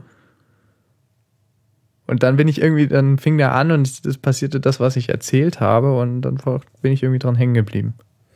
Ja, die Story ist auf, klingt auf jeden Fall ganz cool. Also diese Alien-Invasionskacke jetzt mal auf, ist ja egal. Was, Also das, was ich erzählt habe, steht so im ersten Absatz auf Wikipedia ungefähr. Ja, aber Also wie diese, gesagt, ich habe nicht zu viel vom Plot vertraten. diese den Tag rebooten und versuchen durch den Tag zu kommen Geschichte, das ist ja ein bewährtes Konzept. also ich möchte jetzt nicht sagen, dass das irgendwie geklaut ist, aber es ist halt, äh, das äh, finde ich persönlich auch relativ interessant. Ja. Es ist halt so diese Vorstellung, stell dir vor, das Leben wäre ein Videospiel und du musst es halt schaffen, ans Ende des Levels zu kommen. Halt Ja, ja, stimmt, das ist da. Ja. Er wird ja auch immer besser und so. Ja, genau. Also ist zu erwarten, dass das wird. naja. Ist ganz interessant, was er dann so lernt und so. Okay. Nächstes Thema? Mhm. Bitte. Wir haben vorhin äh, schon mal über die Qualitätsfernsehen von ABC gesprochen. Und äh, da auch über eine, oder es gibt da jetzt seit kurzem eine neue Serie, die da heißt Selfie, die mit gemixten Gefühlen aufgenommen wurde, Mhm. die ich eigentlich nur deswegen gucke, weil Karen Gillan in der Hauptrolle mitspielt. Mhm. Für alle, die nicht wissen, wer das ist, schämt euch. Die Rothaarige. Amy Pond aus Doctor Who. Ja, ich sag doch, die Rothaarige. Jetzt gibt ja noch andere. Die Schottin. Ja. Ähm, also Hauptrolle Karen Gillan und äh, John Cho, den man wahrscheinlich auch kennt aus, wenn ich jetzt bei Filmen bin, wie zum Beispiel den neuen Star Trek-Film. Hm, ja, ja. Da spielt er den Sulu. Sulu. Solo. Äh, aber auch so andere Serien. in der Serie Go On mit Matthew Perry hat er auch mitgespielt. Die ich auch hier schon mal äh, äh, vorgestellt habe. Sind immerhin beide Japaner. Nein. Er ist Koreaner. Stimmt, ich habe gerade Hikaru Sulu und äh, George Takei. ja, sind beide Japaner. Komisch, stimmt. Ja, ja natürlich ist er. Nee, ich, ich meine, ich bezog er- mich nicht auf John Cho. Ich, so. Mein Kopf bezog sich gerade auf Sulu und dann dachte ich, der sieht ja auch Takei ähnlich. Komisch, haben sie das nur hingekriegt? Ja, das, äh, das, ist- es wird spät. Die frühen Tricks der Filme. Ich bezog mich überhaupt nicht. John Cho, dem hatte ich jetzt gar nicht gedacht. Ja, der ist Koreaner, ja. Ich hege die Theorie, dass, dass äh, Solo und George Takei eine Person sind. ähm, ja, American Pie kam vor. okay. Mhm. Äh, ist auf jeden Fall äh, auch ein äh, lustiges Kerlchen. Kann man, glaube ich, so sagen. Äh, ja, ich habe die Serie einfach mal so relativ ohne Erwartung geguckt und wurde, ich glaube, zwei Folgen sind jetzt raus. Die dritte läuft heute irgendwann. Äh, wurde mit dem Piloten ziemlich herbe enttäuscht. ähm, also die Story ist, ähm, Soll ich dir was sagen? Das habe ich erwartet. dass sie schlecht ist. Ja. Weil? Trailer. Ach so. Ja, der Trailer, der war auch echt übel, aber ich habe es mir trotzdem angeguckt. Ähm, die, das, das Setup ist äh, junge, selbstbewusste Frau, bla, äh, gespielt von Karen Gillan. Wie, wie? Gott, wie heißt sie? Eliza. Eliza, genau. Äh, arbeitet als Sales-Angestellte in so einem, in so einer Werbeunternehmensgeschichte.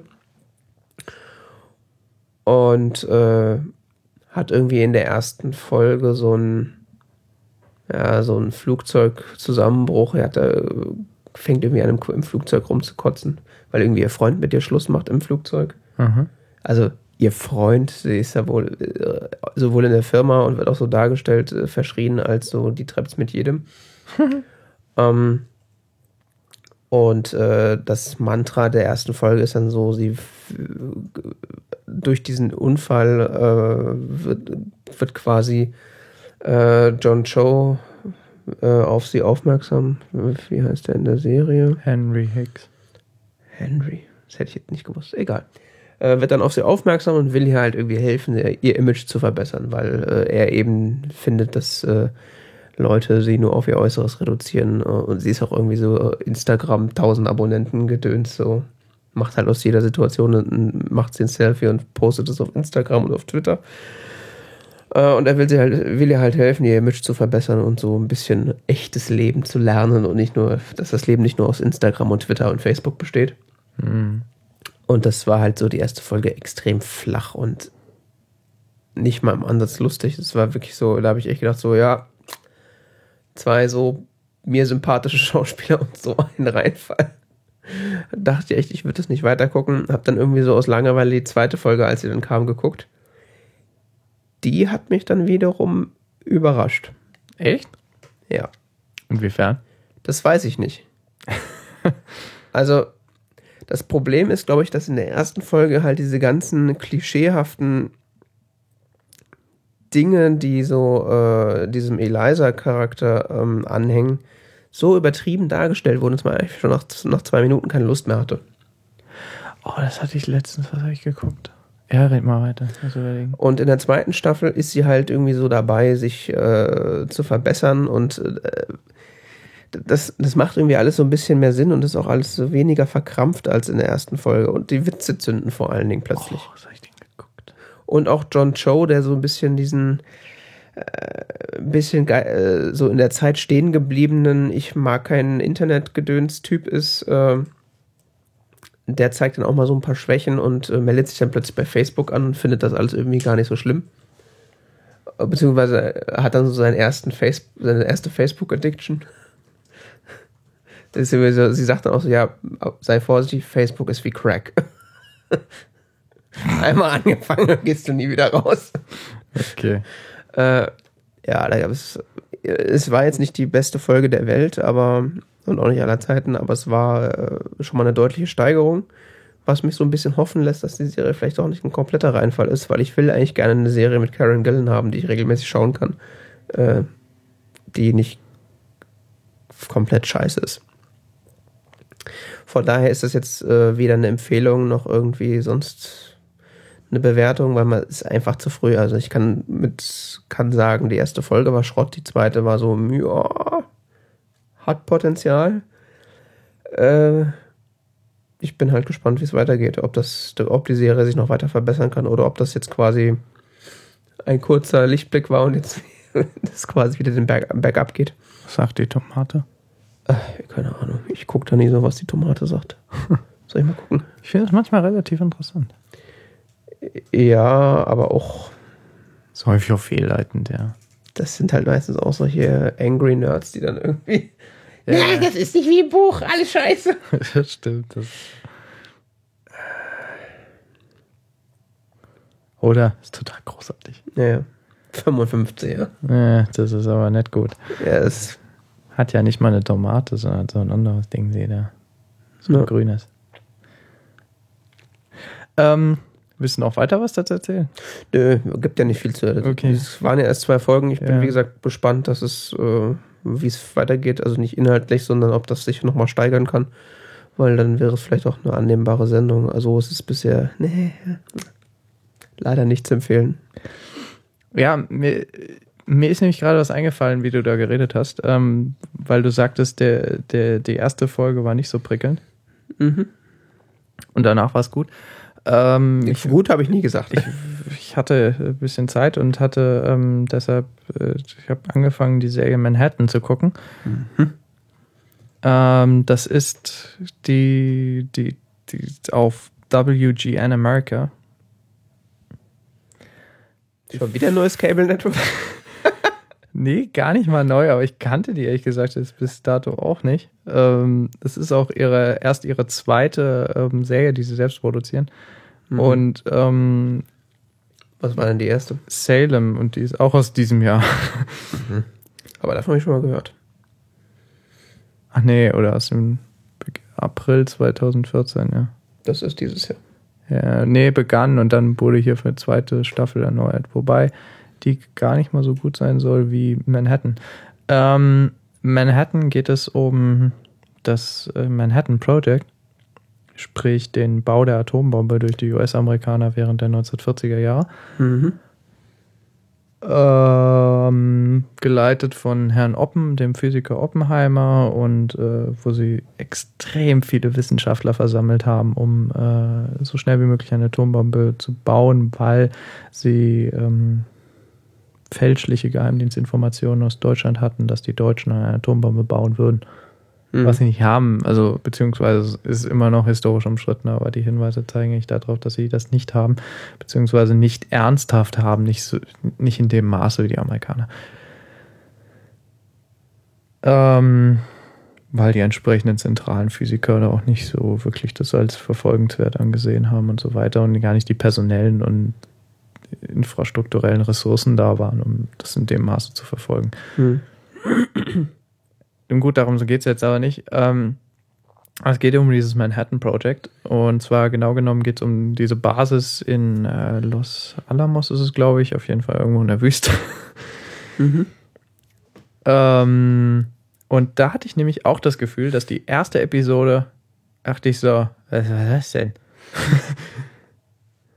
also irgendwie so prickelnd fand ich den nicht. Es war so wirr und komisch und da was und hier was und was passiert hier und dann habe ich die zweite Episode gesehen. Ich gedacht, so irgendwie, also irgendwie war es schon ganz cool. Also ich weiß nicht, also es war so. Uh. Es gibt da dieses eine Team, das arbeitet an dem, an dem einen. Das wurde unglaublich viele Sachen eingeführt. Gell? Jetzt einmal hier geht es ums Manhattan Project, dann gibt es hier verschiedene Teams. Dann gibt es hier Sicherheitsbedenken, sonst wie, keine Ahnung, neue Leute, die dazukommen. Was passiert ja eigentlich gerade? Alles irgendwie ein bisschen wirr. Mhm. Und dann habe ich das weitergeguckt und irgendwie wurde es immer spannender. Okay. Also du bist irgendwann voll da drin, was da gerade abgeht in diesem Camp. Weil gerade irgendwie, dass sie vernünftiges Plutonium haben, beziehungsweise dass sie, äh, wie das, was jetzt das Modell ist, ob jetzt äh, der sogenannte Thin Man oder ob jetzt Implosion doch äh, der Weg äh, ist, in dem man eine solche Bombe konstruieren sollte. Und so weiter gibt es verschiedene Ansätze und dann kommt noch das Militär dazu. Immerhin befinden wir uns hier auf einer militärischen Basis, die unter militärischer Kontrolle steht zum Zwecke der äh, Geheimhaltung. Da spielen sich sehr, äh, da spielen sich komplexe ähm, Figurenkonstellationen durch, also von verschiedenen Figur, von verschiedenen Gruppen auch untereinander, beziehungsweise Einzelfiguren, Familien. Das ist, es gibt eine ganz interessante Konstellation. Mhm. Und ähm, äh, insgesamt ist die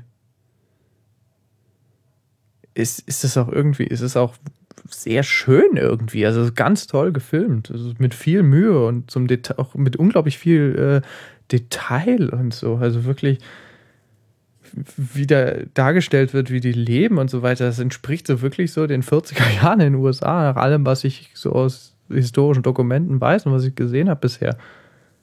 Hm. Bis in Kleidungsdetails und so weiter. Also, und was hier ein Alkohol saufen, Alter. Das ist auch sehr akkurat, meinst du? Weiß ich nicht, aber es ist ja echt so ein amerikanisch, so in so Filmen, gell, 40er, 50er, 60er, wird gesoffen wie blöd. Scheint dann ja auch irgendwie mit der Realität zu tun zu haben, sonst wird ja nicht so da zelebriert werden, oder? Ja, wahrscheinlich. Weiß gar nicht, ist das in, in deutschen Filmen nicht auch so? Weiß ich nicht. Aus der Zeit sicher. Ja, wollte gerade sagen. Ähm, was auch auffällt, ist, dass die Schauspieler wirklich. Das ist wirklich solide. Mhm. So insgesamt, ja. Wie viele Folgen gibt es davon jetzt? Davon gibt es jetzt zwölf. Wir steuern auf die letzte Folge zu. Achso. Und die letzte, die, die letzt gelaufene, die Episode 12 war, war wirklich. Das ist ein Cliffhanger. Solange es kein Staffelhänger ist. Und es gibt noch keine, ich habe noch keine Meldung gefunden von wegen für zweite Staffel verlängert. Vielleicht war das zu kompliziert für die Amerikaner bisher. Ich bin mir nicht so sicher, aber ich finde es ziemlich cool. Ja, diese ganzen Deutschen, die eine Bombe bauen.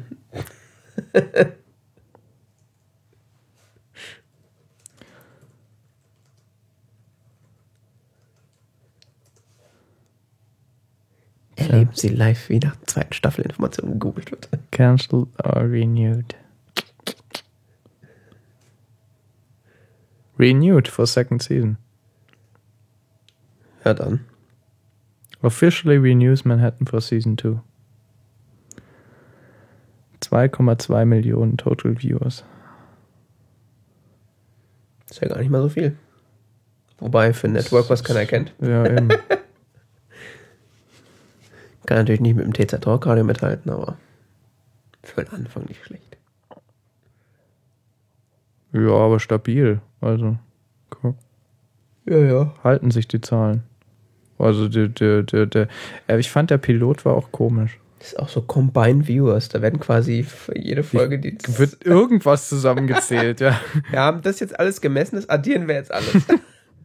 Gut. Alle Zahlen, die wir was. hier gefunden haben, werden jetzt zusammengekehrt und addiert. Ja, die Jahreszahlen auch. Alles. Also pro Episode 0,3 oder 0,5 Millionen Viewers und die werden dann addiert. Warum denn? Interessant ist doch, was der Durchschnitt ist, nicht was alle View Je mehr Folgen du hast, desto höher werden dann die Viewzahlen. Herzlichen Glückwunsch. Was? Ja, ist ein bisschen unlogisch, aber das ist halt amerikanisch. Wir machen noch eine zweite Staffel, da können wir die, die Zuschauerzahl noch verdoppeln. Hm. Naja, wenn es funktioniert, warum nicht? Ich fand's äh, spannend. Ja, spannende Serien ist ja immer gut, ne? Ja, so viel dazu. Spannend ist nämlich spannend. Tja. Damit sind wir dann auch durch mit der 115. Folge des TZ Talk Radios. Und, äh, Krass, ja. ja, schlimm, ne? Äh, alle Informationen zur Sendung und äh, auch zu uns und unserem Social Media Gedöns kann man auf tzeit.org finden, wo sich auch Flatter-Buttons und PayPal-Spendemöglichkeit befinden, äh, um uns reich zu beschenken. ja. Oder mit uns in Kontakt zu treten. Warum? Äh, spenden. ja, ja, ihr könnt uns auch äh, kontaktieren von mir aus. Liebesbrief schreiben. Ja. Äh, bis dann. Bis dann. Tschüss. Tschüss.